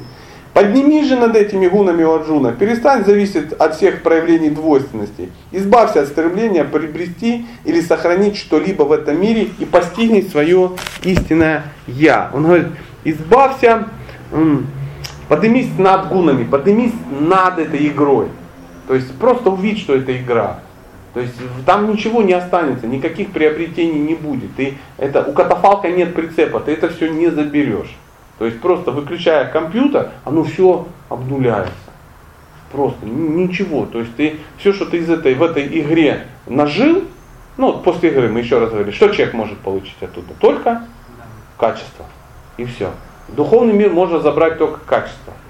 Никакие вещи, никакие приобретения, они все останутся здесь все нужды, которые удовлетворяет маленький колодец, может сразу удовлетворить большой водоем. Подобно этому, тот, кому известно высшее предназначение, назначение вет, обретает все описанное, все описанные в них блага. Ну это приблизительно ну, если ты играешь на десятом уровне, то на первом у тебя вообще проблем никаких не возникнет. Потому что первый уровень называется песочница. Если ты умеешь играть на серьезном уровне, то для тебя нет никаких проблем. Если ты уже плаваешь по океану, да, на лайнере на каком-то, то ну, перепрыгнуть лужу для тебя ничего не стоит. Поэтому э, что это означает? Он говорит, давай сразу построй взаимоотношения с, э, с хозяином игры. Попробуй с ним вступить в отношения. Тогда все остальное становится ну, мелочно, мелко. То есть это, тогда у тебя не возникнет никаких проблем. Ты спокойненько будешь сидеть, спокойненько будешь играть, и при этом ты спокойненько будешь э, участвовать во взаимоотношениях на каком-то этапе с организатором. Но потом э, тебе даже перестанет интересно играть. Ты поймешь, что это интересно. Все же знают, ну, часто э, на э, такое, лю, людям, игрозависимым, да, им э, такой ну, претензия кидается, что они не ценят настоящие отношения. То есть они забыли жизнь, да, то есть э, э, и правда ли это? Правда. И существует несколько уровней. Первое, ты в игре просто погружен, не играешь, и тебе реально кажется, что ты танкист в вермахте. Ну, сумасшествие. Второй уровень, ты понимаешь, что это все игра, и ты сидишь перед компьютером. Третий уровень, ты сидишь перед компьютером, играешь, ты все чудесно понимаешь, но ты знаешь, кто это все создал и для чего. Четвертый, ты еще играешь, ты участвуешь в этом, но ты уже начинаешь строить какие-то отношения с хозяином, ну, с, э, с идейным вдохновителем вообще всего этого шапито. И со временем получается, что начиная сравнивать эти две вещи, игру и жизнь, ну, и взаимоотношения с настоящей личностью, ты теряешь интерес к игре. Ты в какой-то что встаешь и, блин, ну это же, это же, ну, это же фуфло, это, ж, это вот где жизнь кипит, прикинь, на самом деле. И вот задача пройти от э, тупого юзера до, э, ну, до тех, кто общается с Биллом Гейтсом ну, в бане, например. например. Мы продолжаем. 47 стих. Ты можешь выполнять предписанные тебе обязанности, но у тебя нет права наслаждаться плодами своего труда. Никогда не считай, что результаты твоих действий зависят от тебя но при этом не отказывайся от выполнения своих обязанностей. То есть он говорит, игра прописана. Ты можешь просто хорошо ее делать. Но не думай, что ты можешь первое изменить правила или, э, или получить результаты какие-то. Но делать надо хорошо. Чтобы двигаться дальше, э, играть нужно хорошо. Это, это называется дхарма. Дхарма это хорошо выполнять свои обязанности в этом мире. Результат прописан. Прописан. Но от тебя зависит, как ты среагируешь на результат. Тут очень хорошо вспомнить новую аналогию. День сурка смотрели? Результат прописан. День расписан по, посекундно.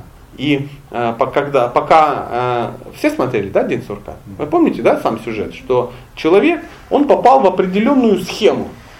И он в этой схеме болтался до тех пор, пока что не случилось.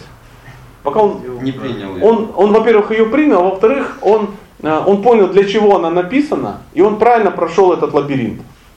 То есть он пытался вырваться, пытался бросить, а ну заново начинается, заново начинается, заново начинается. И когда он, э, мог ли он изменить схему? Нет. Но он что изменил? Свое отношение к схеме. И когда он сделал все правильно, хоп, 3 февраля. Поэтому достаточно философский фильм. А, следующий, 48 стих. «О Арджуна, выполняй свой долг невозмутимо, без привязанности, не беспокоясь о победе или поражении. Такое умение владеть собой называется йогой». И вот мы пришли к определению, что же такое йога. Я скоро сработаю такой. А, это говорит о том, что ты не понял, что такое йога. Да, это тебе кажется, что зависит от тебя. Не, я невозмутимо отношусь к результатам. Вы объясните, я им это не могу. Возмущаться другие. Даже, ну, если вы, ну, значит, на другой уровень перейдешь. То есть, когда тебя выгоняют с работы, глупый человек считает, что он, ну, ну, лузер, все. Он, он, а умный говорит, блин, мне Кришна только что открыл новые возможности. То есть я раньше их не видел, потому что был зациклен на продаже BMW, да? А оказывается, можно майбахами торговать. Вагонами причем. Мне как себя вести, чтобы людей не расстраивать. Хорошо выполнять свой долг. Но от тебя это не зависит. То есть, ну ты же как умный человек должен понимать, что ты, если ты делаешь все хорошо, да, продажи от тебя не зависят.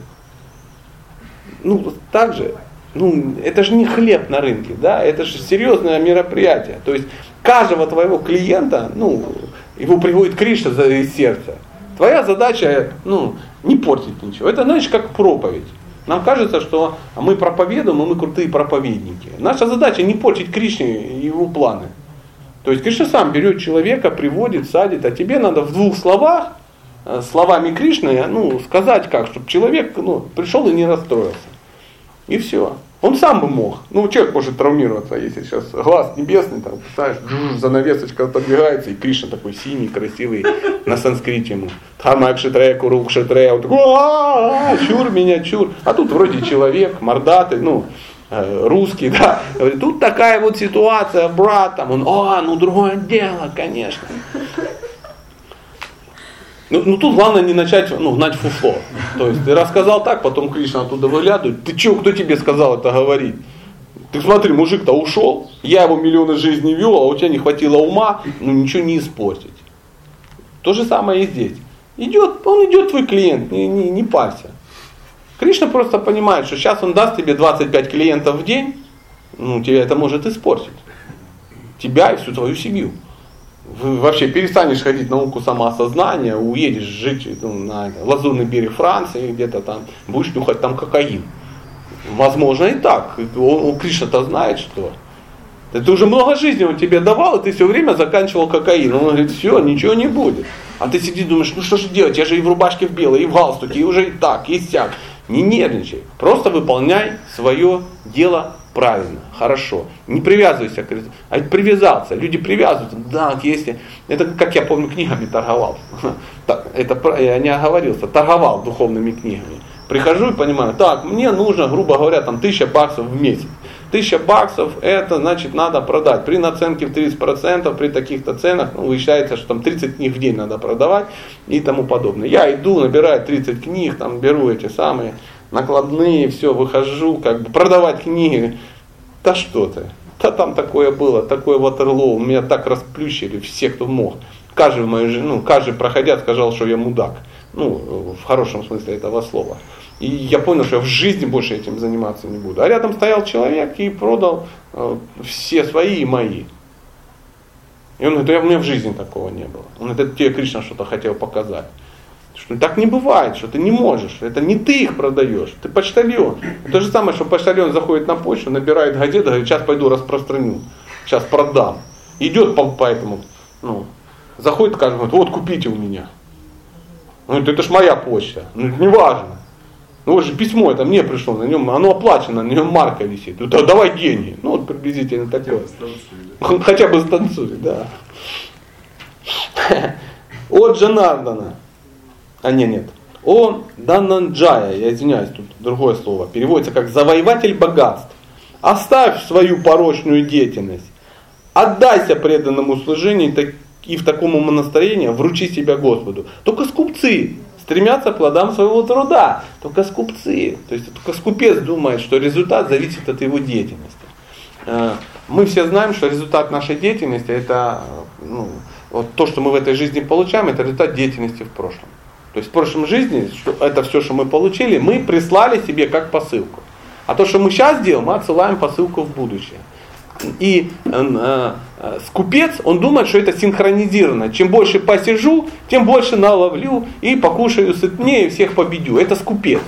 Чем больше я это сделаю, тем больше как бы это самое. Я понимаю, ты убегаешь не от моих мыслей, а время пришло. Потому что давай, выполняй качественно свой долг, потом на аудио дослушаешь. И и скупец думает, что это зависит от меня. А мудрец, он понимает, что я сейчас э, творю свою следующую жизнь. А, а, а как? Плоды, плоды, что ты делаешь? Плоды? Пожинаешь. Пожинаешь. Вот, ну, вот, вот кто говорит на русском языке хорошо. Пожинаешь плоды своей прошлой деятельности. И такие люди, которые, ну, которые этого не понимают, они думают, что их деятельность и, и плоды этой деятельности синхронизированы, Кришна называет их скупцами. Тот, кто преданно служит Господу, уже в этой жизни освобождает от последствий хороших и дурных поступков. И вот он рассказывал нам о, а, что же делать с последствиями. Поэтому посвяти свою жизнь йоге, которая является совершенством всей деятельности. Существует три вида деятельности. Она называется карма, акарма, викарма. То есть первое это карма, это деятельность основана на священных писаниях. То есть ты все делаешь правильно, в результате получаешь благочестивые поступки. А кульминацией твоих благочестивых поступков и последствий являются райские планеты. То есть ты получаешь ну, духовную клизму такую экстатическую, и ты там будешь наслаждаться очень-очень-очень долго, очень-очень-очень круто. Это последствия, ну, максимальные последствия хорошей деятельности. Второе это викарма. То есть любые действия не связаны, ну, не основаны на священных писаниях.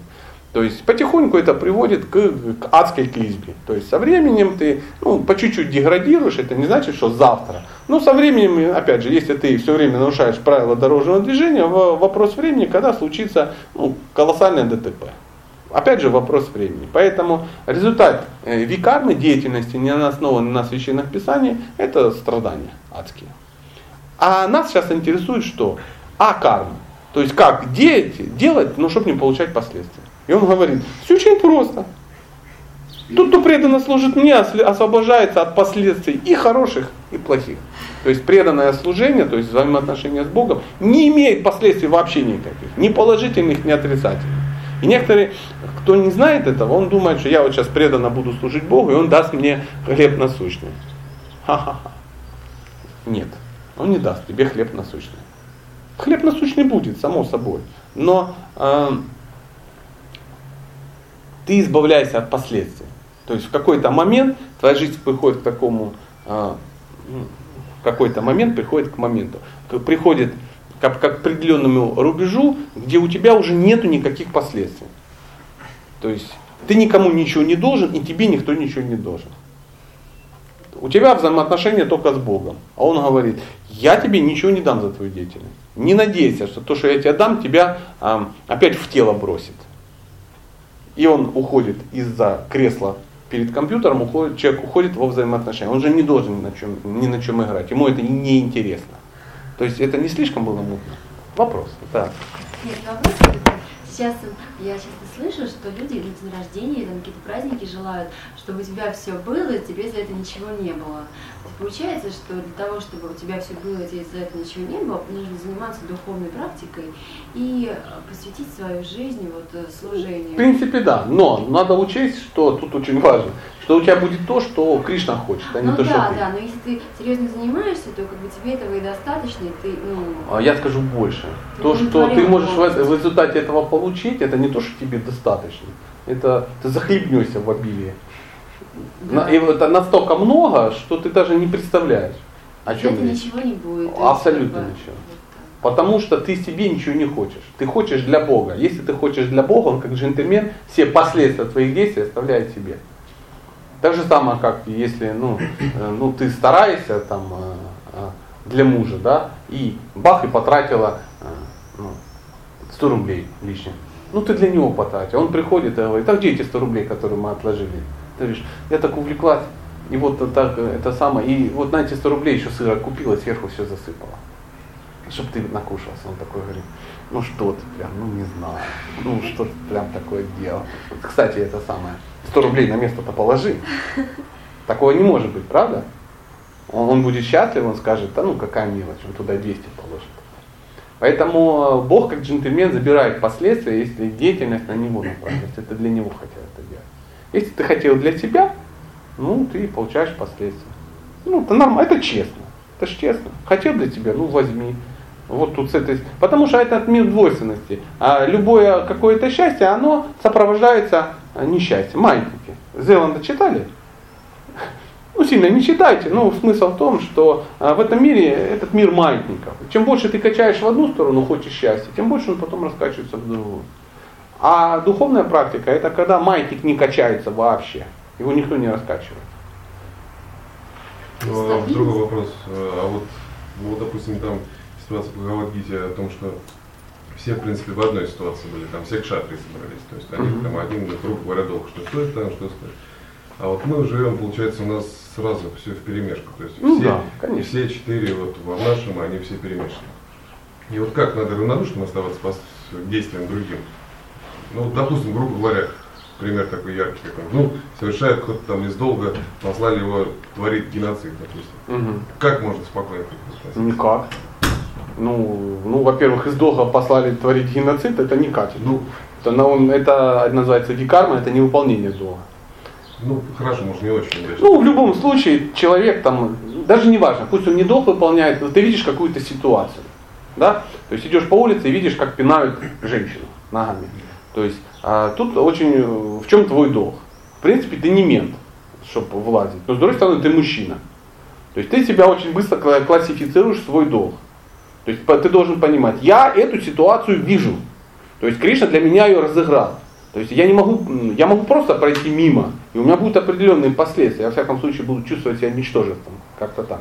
То есть я должен в зависимости от своей э, природы, да, вот, ну, моих качеств, я должен на это как-то среагировать. И вот мудро среагировать правильно.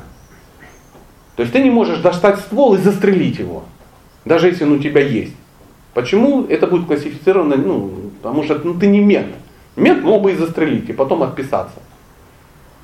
А с другой стороны, ты не можешь пойти его избить, потому что весишь 24 килограмма, да, и у тебя трясутся ножки, ну что-то такое, и ты его не видишь, например. У тебя линзы такие большие. Но ты можешь вызвать милицию, начать кричать пожар, пожар, ну что-то такое. Реакция всегда какая-то есть. Если ты здоровый боксер, идешь, смотрит, пинаешь, говорит, эй, мужик, ты давай прекращай, иначе я тебе вырву ноги. Он говорит, да-да, понял, это моя жена. Он говорит, дома ее бей, при мне не бей. Я не допускаю, чтобы при мне били женщин. И все, и закончилось. Он ее повел домой, дома бил. Но ты как бы на, среагировал. Я утрирую.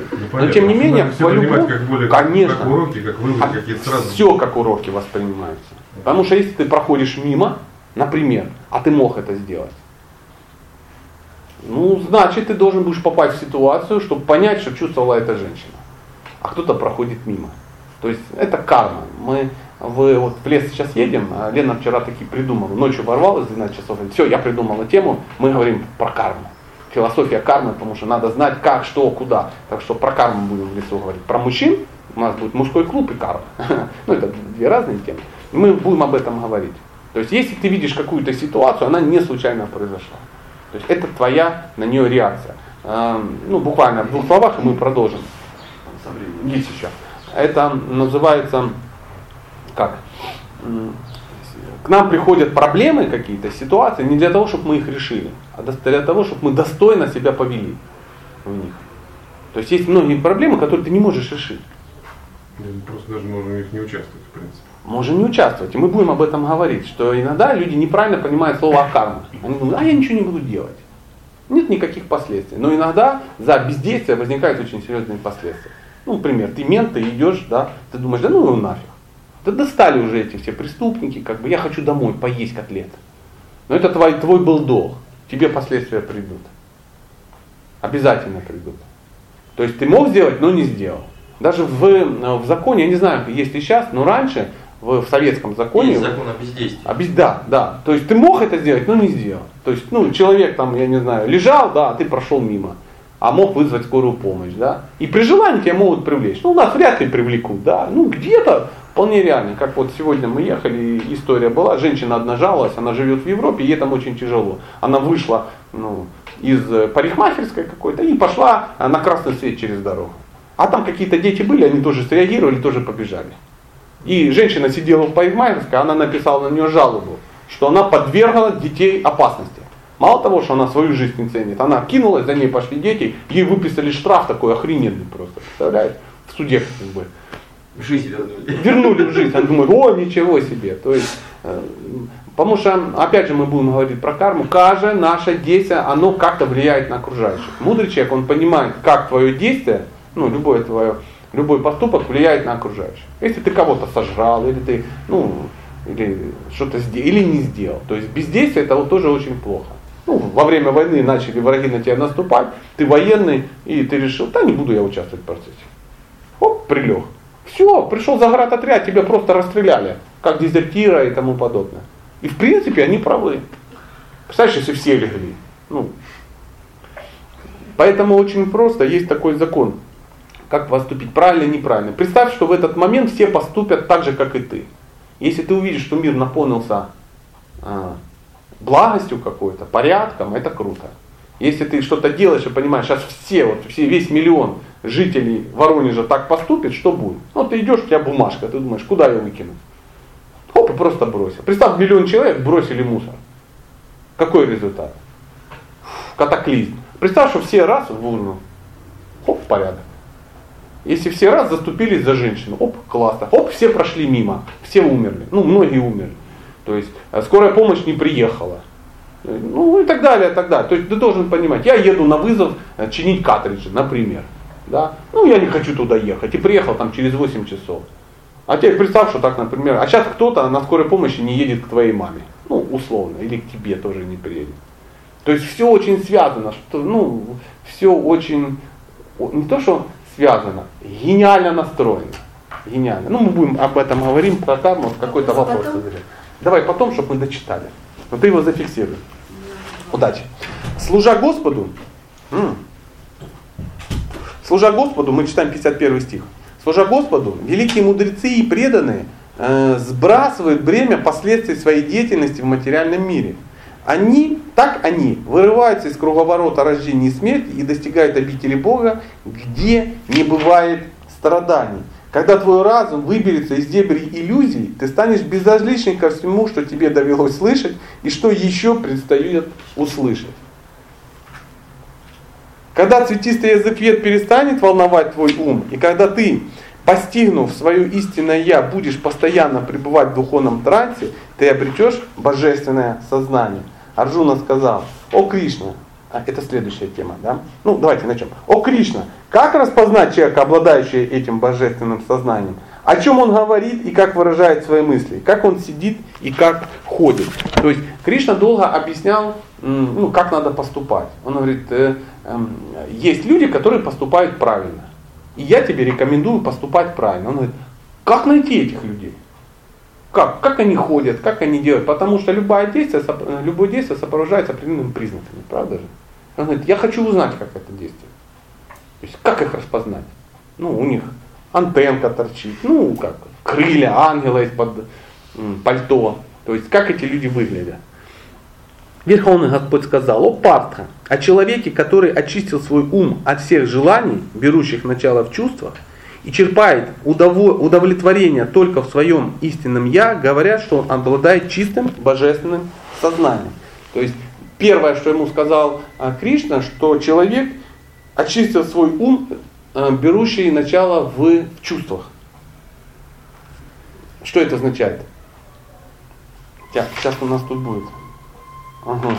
Э, созерцая объекты наслаждения, да, мы к ним начинаем привязываться. Привязавшись, мы э, начинаем испытывать вожделение. Вожделение приводит к неудовлетворению, потому что оно не удовлетворяется. Неудовлетворение приводит к гневу. Ну и так далее, и так далее. То есть э, человек перестает хотеть, вернее, желать вот этих нарисованных вещей. Вернемся к нашей игре. То есть он в нее играет, но он уже не парится по поводу того, он, он э, ну, не перестает там есть, спать, чтобы добраться до шестого уровня. Есть такие люди, знаешь, вот они а, начинают играть там 24 часа в сутки, у них есть цель, они хотят, они понимают, что если они себе танк Стюарт не прокачают, все, хана, жизнь остановится. То есть они очень привязаны. И они начинают забивать на все. Вот так же и в этом мире мы очень сильно иногда привязываемся к чему-то и очень сильно хотим это получить. Но оно идет, это просто чувство, соприкосновение чувств. Это, это, это, это голограмма, это, ну, это иллюзия определенная. Просто есть чувства, и они чешутся. Вот и все. Это знаешь, вот чесали когда-то. Вот, раз, начало чесаться. То есть ты чешешь, а оно чешется еще больше. Вот чешется, знаешь, комар тебя укусил где-то в лесу. Какая задача? Не чесать. Потому что если ты начинаешь чесать, тебе вроде хорошо, но оно не, при, ну, оно не уходит. Не уходит никуда. И ты можешь расчесать в кровь просто. А эффект не будет. А надо просто перестать. То есть чуть-чуть потерпеть и не чесать. И тогда все проходит. Так же и самое чувство. Мы думаем, что мы должны чувство удовлетворить, удовлетворить, удовлетворить. У нас мир же удовлетворителей, мир наш удовлетворителей чувств. А оно не работает. Ну кто стал счастливым от того, что он удовлетворил свои чувства? Да, конечно. Ничего не получается. То есть черпает удовлетворение только в своем истинном я. То есть он перестал черпать удовлетворение там, он понимает, кто он, сидящий перед экраном, и очень хорошо понимает, ну, какие у тебя отношения с, э, создателем игры. Продолжаем. Того, кто остается невозмутимым, терпя тройственные страдания, кто не восторгается, когда к нему приходит счастье, и кто избавился от привязанности, страха и гнева, называют мудрецом, обуздавшим свой ум. Тут есть несколько, ну, несколько интересных моментов. Кто остается невозмутимым, терпя тройственные страдания. Что такое тройственные страдания от ума, от э, других живых существ и от э, катаклизма. Да, да. То есть ты понимаешь, что это от тебя не зависит. То есть это всегда есть, это нет таких страданий. Тут всегда ты будешь страдать от других живых существ, и надо их не расчесывать, просто надо. Ты всегда будешь страдать от, э, мы, как говорили, профинов. Да? Просто ты живешь в этом. Ну, пошел дождь, значит, купил зонтик. У природы нет плохой погоды. Завалило снегом, ну, пошел купить лопату. Машина утром не заводится, ну, значит, надо поставить туда это, заводилку какую-то, обогреватель какой-то. То есть ты просто в этом живешь, не паришься, не, пыта, не, не страдаешь от того, что это есть. Не восторгаешься, когда приходит счастье, потому что мы очень в экстазе. Да, а, Боже, наконец-то оно пришло. Но маятник начинает качаться. То есть по-другому можно сказать, что это человек, который не раскачивает маятник. Такого человека называют мудрецом, обуздавшим свой ум. Тот, кто живя в материальном мире, свободен от мирских привязанностей, кто не слишком радуется, когда с ним случается что-то хорошее, и не злится, когда случается что-то дурное, обладает совершенным знанием.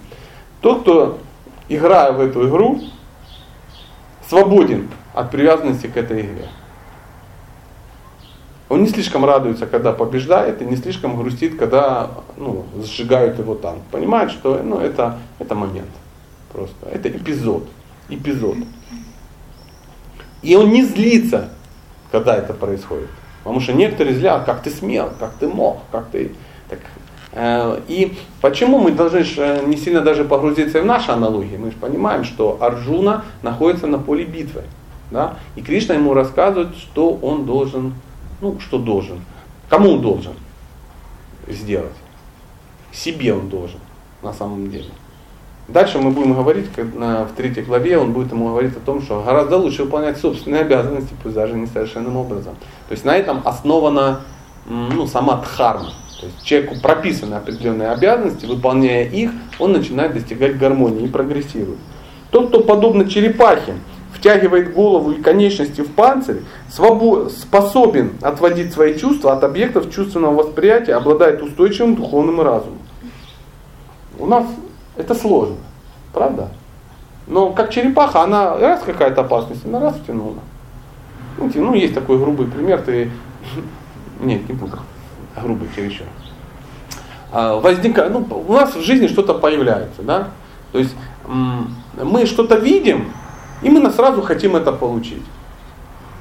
Чтобы пришло. Я ехал вчера в, в маршрутке, и рядом со мной сидел солдат. Ну, реально срочник. Ну, пацан 18 лет.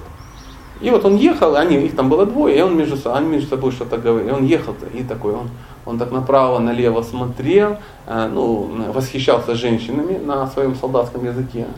Э, я не, ну, без перевода, вы сами можете дофантазировать. Причем он так в это все погружался, ему никто ничего не говорил, но очевидно, что ну, ну, ну пацан из казармы вырвался. Да? А потом рядом с нами остановилась там БМВ какой-то, ну просто такое, НЛО. И, и пошла вот эта слюна, он боже, какая бэха, боже, господи, как хочется в ней, а, а, вот это что-то так. Он так не к этому все привязывался, он даже уже забыл про тех дам, о которых он еще 20 секунд назад привязывался. То есть он это все исходил, исходил, и в конце он сказал, блин, сейчас возвращаться в свою пи-пи-пи-пи-пи-пи казарму. Ну, там что-то. То есть он сам себя накрутил, теперь он возвращается в свою. Он уже не родину защищает, он уже там страдает. Почему? Потому что он сейчас насмотрелся на женщин, на БМВ, на все это. На... И, а это, это ж не его женщина, не его БМВ абсолютно. Это, это ж не его абсолютно. Это, он к этому ни, никакого вопроса отношения. Но он к ним зачем-то взял и привязался. И получив вот эту эмоцию, он получил и последствия. Я думаю, что ночью ему будут сняться страшные сны, как у него украли его БМВ, и от него ушла его ну, виртуальная женщина. Мы продолжаем. Тут на черепахе да, остановились. Теперь дальше, 59 стих. Даже воздерживаясь от чувственных удовольствий, воплощенная в теле душа по-прежнему сохраняет вкус к ним. Мы не можем отказаться от, а, ну, от чувственных каких-то наслаждений. Не можем. То есть пока мы находимся в теле, мы все равно будем сохранять, сохранять к ним чувств. Иначе не бывает.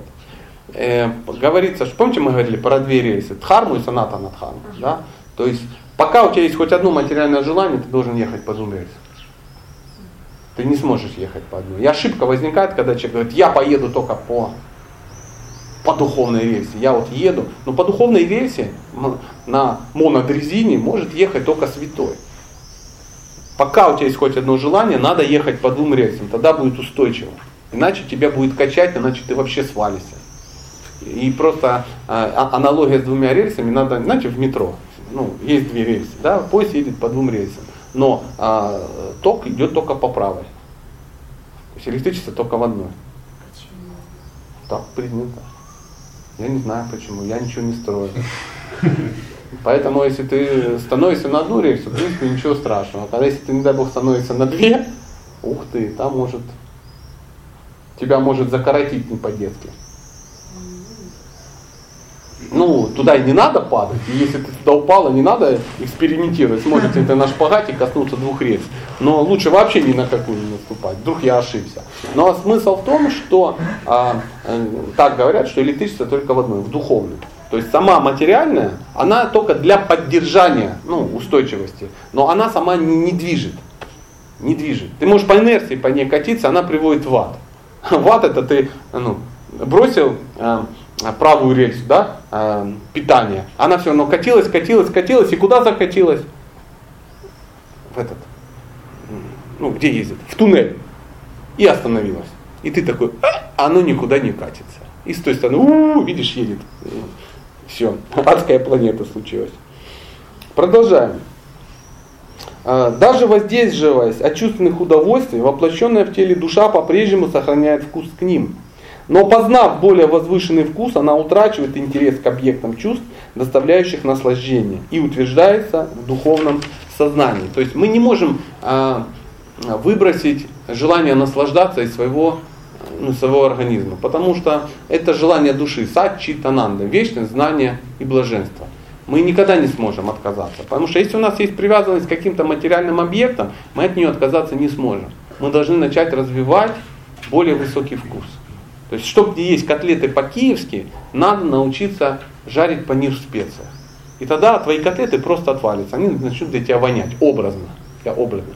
Чтобы перестать есть сельдь и васи, Например, я образно, надо научиться готовить из ну, творога какие-то вкусные вещи. Или, например, а, хотя бы один раз поесть фруктовый салат на йогурте с бананами, с, с ванилином, с, с темным сахаром и со сгущенкой. Все это, ты понимаешь, сеть.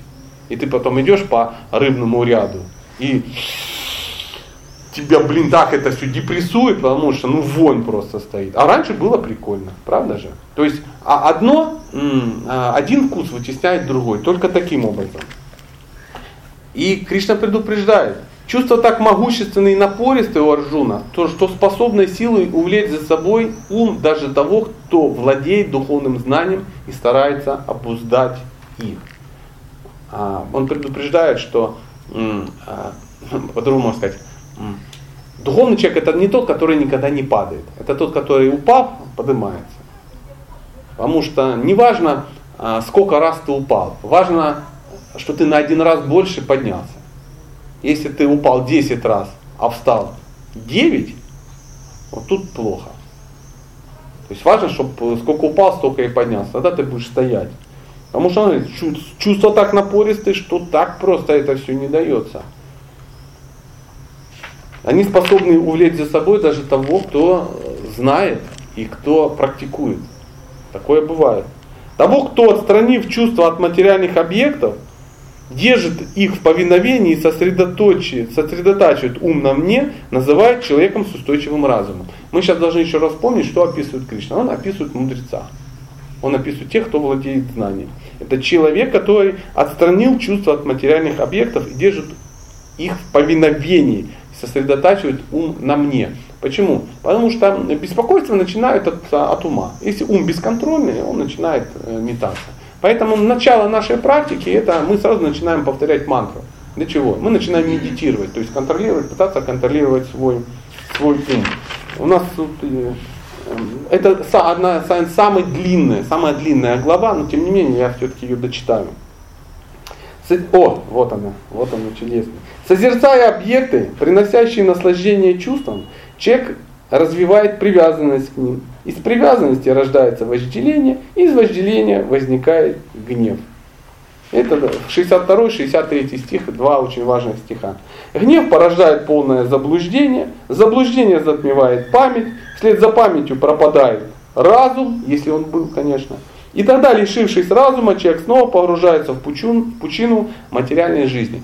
Мы должны понять, давайте с самого конца. Мы уже много раз эту ну, цепочку, да, там, созерцая объекты, наслаждение, к чему это все приводит к гневу, попробуем с другой стороны. Лишившись разума, человек снова погружается в пучину материальной жизни. Что означает лишившись разума? Ум остается без контроля. То есть э, разум перестает контролировать ум. То есть человек а, отпустил вожжи. То есть ум больше не контролируется. А ум контролируется только с помощью одухотворенного разума. А разум одухотворяется с помощью двух вещей. Чтения священных писаний и медитации. Если у тебя ум стал бесконтрольный, скорее всего, ты забил на чтение священных писаний и на медитацию. Ну вот, логика такая, несложная. Но тот, кто, следуя предписаниям шастра, освободился от привязанности неприязни и держит свой, свои чувства в узде, может в полной мере обрести милость Господа. Э, по-другому можно сказать, если человек не пытается контролировать свои чувства, он не сможет развить отношения с Богом. Вернемся к нашей игре. Ты играешь, но ты контролируешь процесс.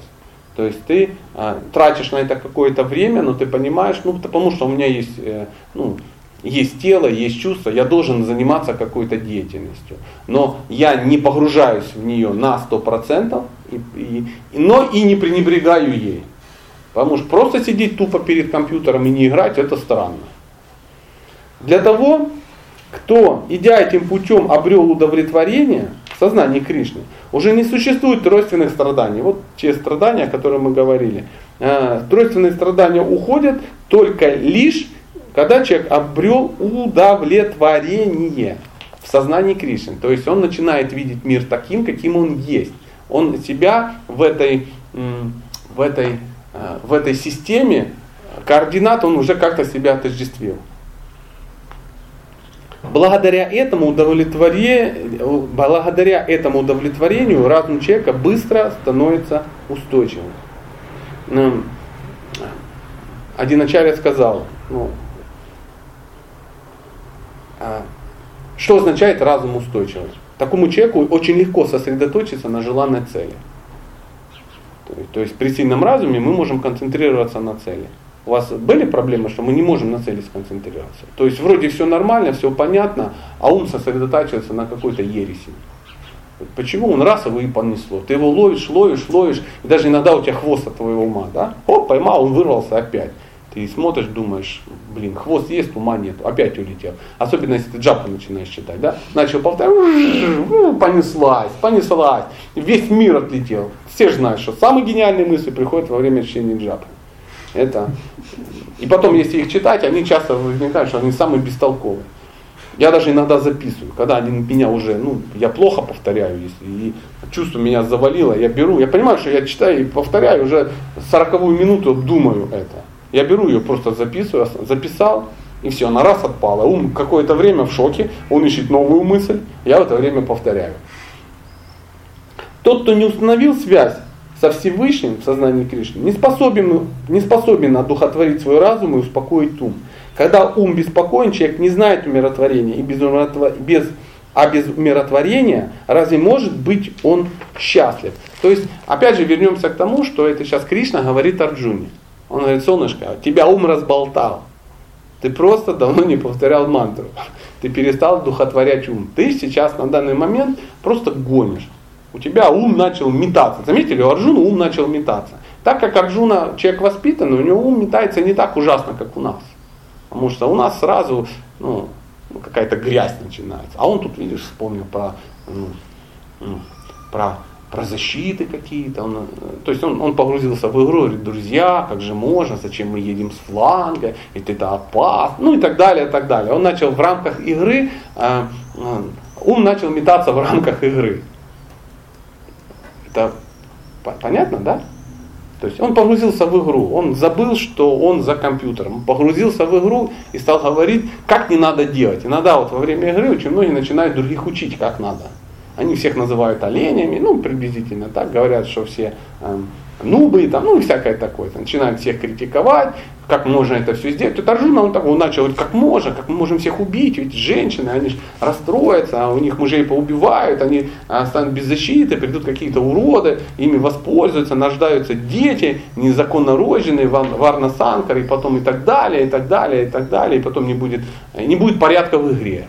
Кришна говорит, что-то ты чересчур сильно погрузился в мою игру, друг мой. То, что для всех существ ночь, для владеющего собой время бодрствования. А вот еще, как сильный порыв ветра носит лодку. Вот приятно, что ты контролируешь. Да, вернемся, 67 стих. Да. А, как сильный порыв ветра уносит лодку, тогда же одно свободно блуждающее чувство, на котором сосредоточен ум человека, может увлечь за собой его разум. Э, говорит о том, что разобраться придется в этом мире уже совсем.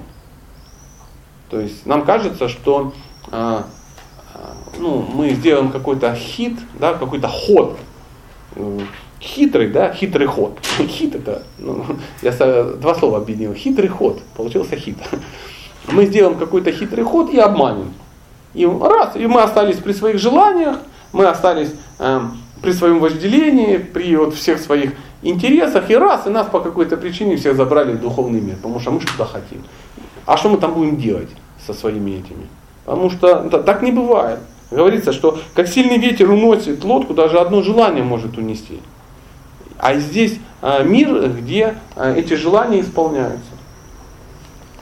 Потому, о могучей руки Арджуна, тот, кто отстранил свои чувства от объектов чувств, несомненно обладает устойчивым разумом. Мы можем еще сказать, что Кришна начинает рекомендовать Арджуны начать с контроля чувств. Он говорит, пожалуйста, начни жить как человек. То есть какие-то чувства уже надо начать контролировать. Потому что пока на данный момент люди, они вообще ж ничего не контролируют. Они думают о том, что мы свободны, если мы можем делать все, что хотим. Но на самом деле быть свободным это отказаться от того, что мы делать не хотим. Представляете? И это проблема этого мира. Мы зависимы. Мы не хотим работать по 12 часов, но работаем. Мы не хотим делать что-то, но делаем. Мы не хотим э, вести себя как скотина, но ведем. Почему мир такой? Мир, не я такой, мир такой. И так далее и тому подобное. Мы хотим быть здоровым, но не можем отказаться от пожирания э, жирной, сладкой э, пищи на ночь. Ведро, например. А, то есть, ну такая Мы хотим быть гибкими, но не хотим заниматься а, зарядкой. Мы хотим быть добрыми, но не хотим делать добрые дела. Мы хотим быть смиренными, но при этом а, хотим, чтобы все нас слушали и как бы целовали в уста сахарные. Так не бывает, так не бывает. Кришна говорит, начни контролировать свои эмоции. Начни контролировать свой ум, потому что ум может контролировать эмоции. Тот, кто для, то, что для всех существ ночь, для владеющего собой время бодрствования – когда же все существа бодрствуют, для мудреца, чей взгляд обращен внутрь, наступает ночь. Это еще один показатель мудреца. Он говорит, что а, такие люди, они не живут в потоке. Заметили? Утром все встали и куда-то все вместе побежали. Потом вечером все все вместе упали. Да? То есть почему есть час пик? В одно время все куда-то едут. И, ну, если перевести на этот язык, мудрец в час пик никуда не едет. Он чем-то занят. И потом спокойно по пустому городу. Ну, это не в 2 часа ночи пьяный, я имею в виду, я имею в виду другое. А, тот, кого не беспокоит непрерывный поток желаний, подобен океану, который никогда не выходит из берегов, хотя в него впадает множество рек.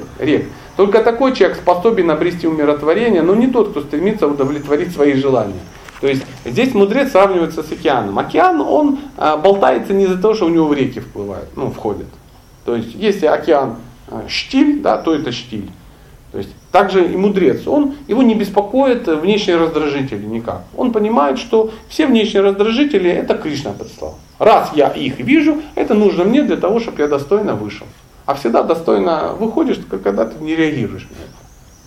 Ну пусть оно, ну ничего страшного, ну пришло, ну поволновало, ну зима пришла, что парить? Зима, ну, сейчас лето, что париться?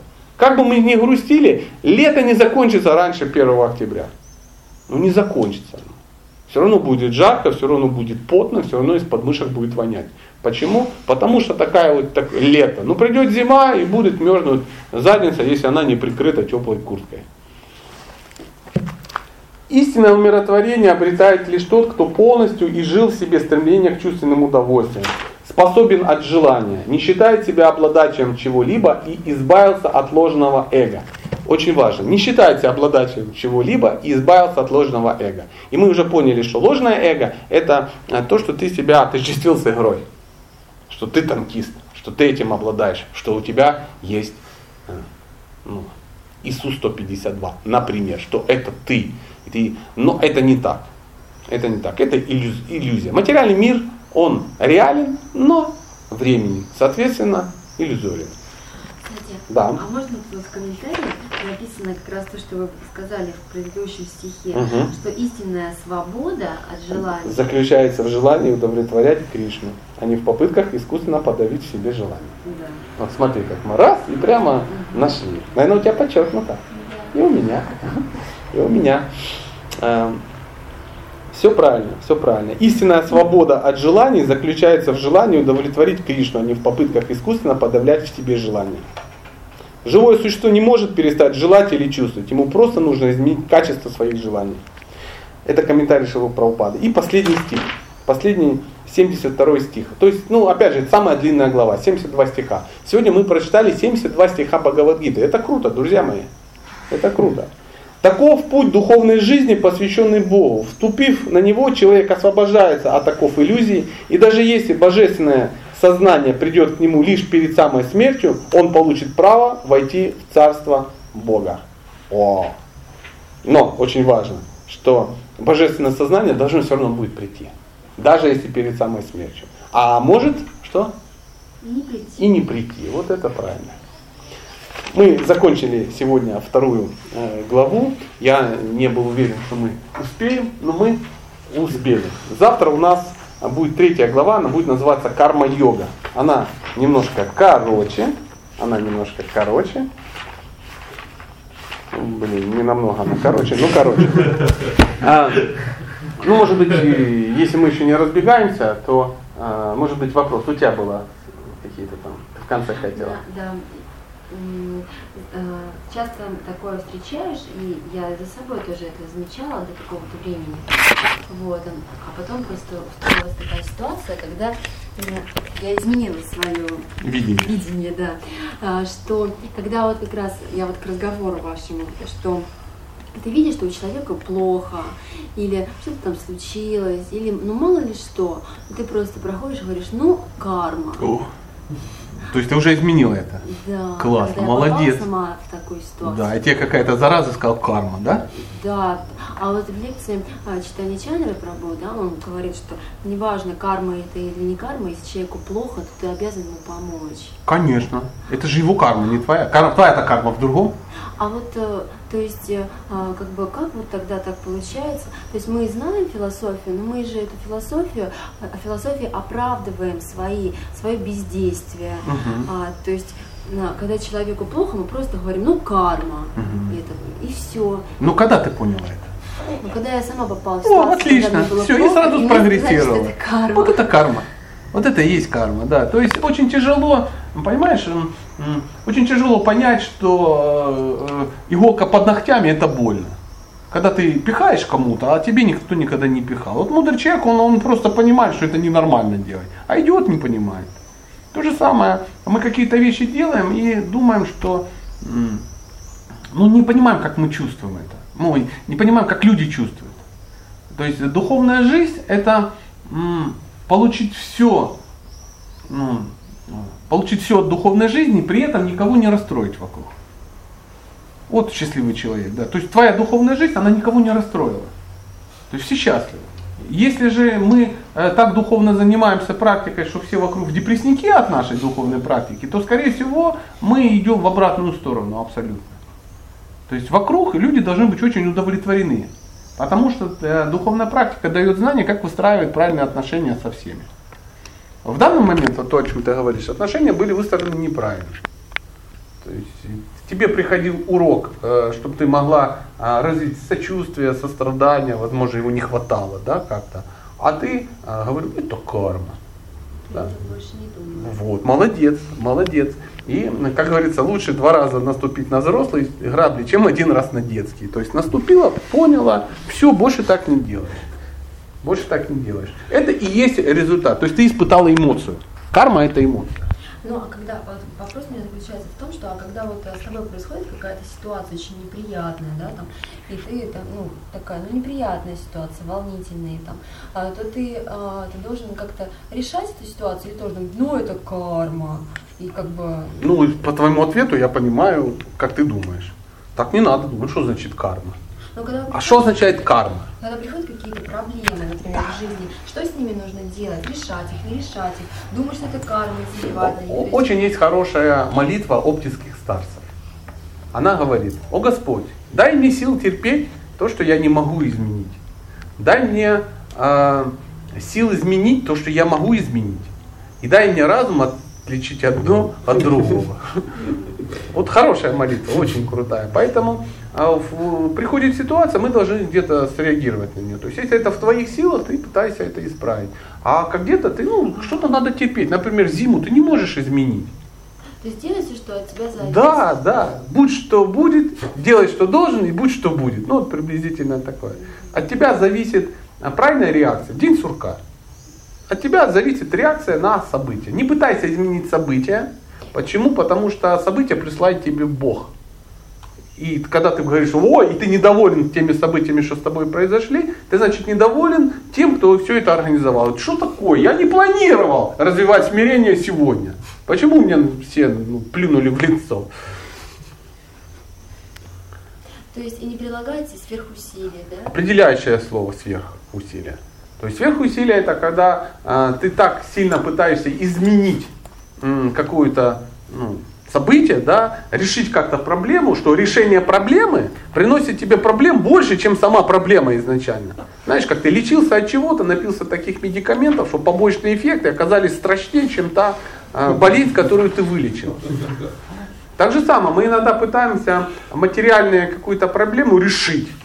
Решить. И часто материальными способами. Но э, решение проблемы материальным способом приносит последствия больше, чем сама проблема. То есть правильно я понимаю, что когда приходит какая-то проблема, и я, например, там делаю то, что от меня зависит, но ум, он же, у женщин проблема от ума, У всех ум, проблема он от так ума. сильно накручивает эту проблему, что тебе кажется, что это ну просто такая проблема, что ну что, ну что, ну вообще ее невозможно.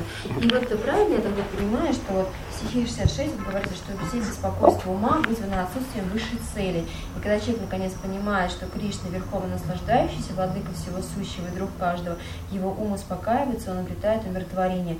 То есть вот эти беспокойства ума, они возникают от того, что я не понимаю, а, что Кришна вот, ну, как Да. Теряют цель, да? Да, мы э, вернемся к нашей игре. Уж сегодня мы под знаком мира танков.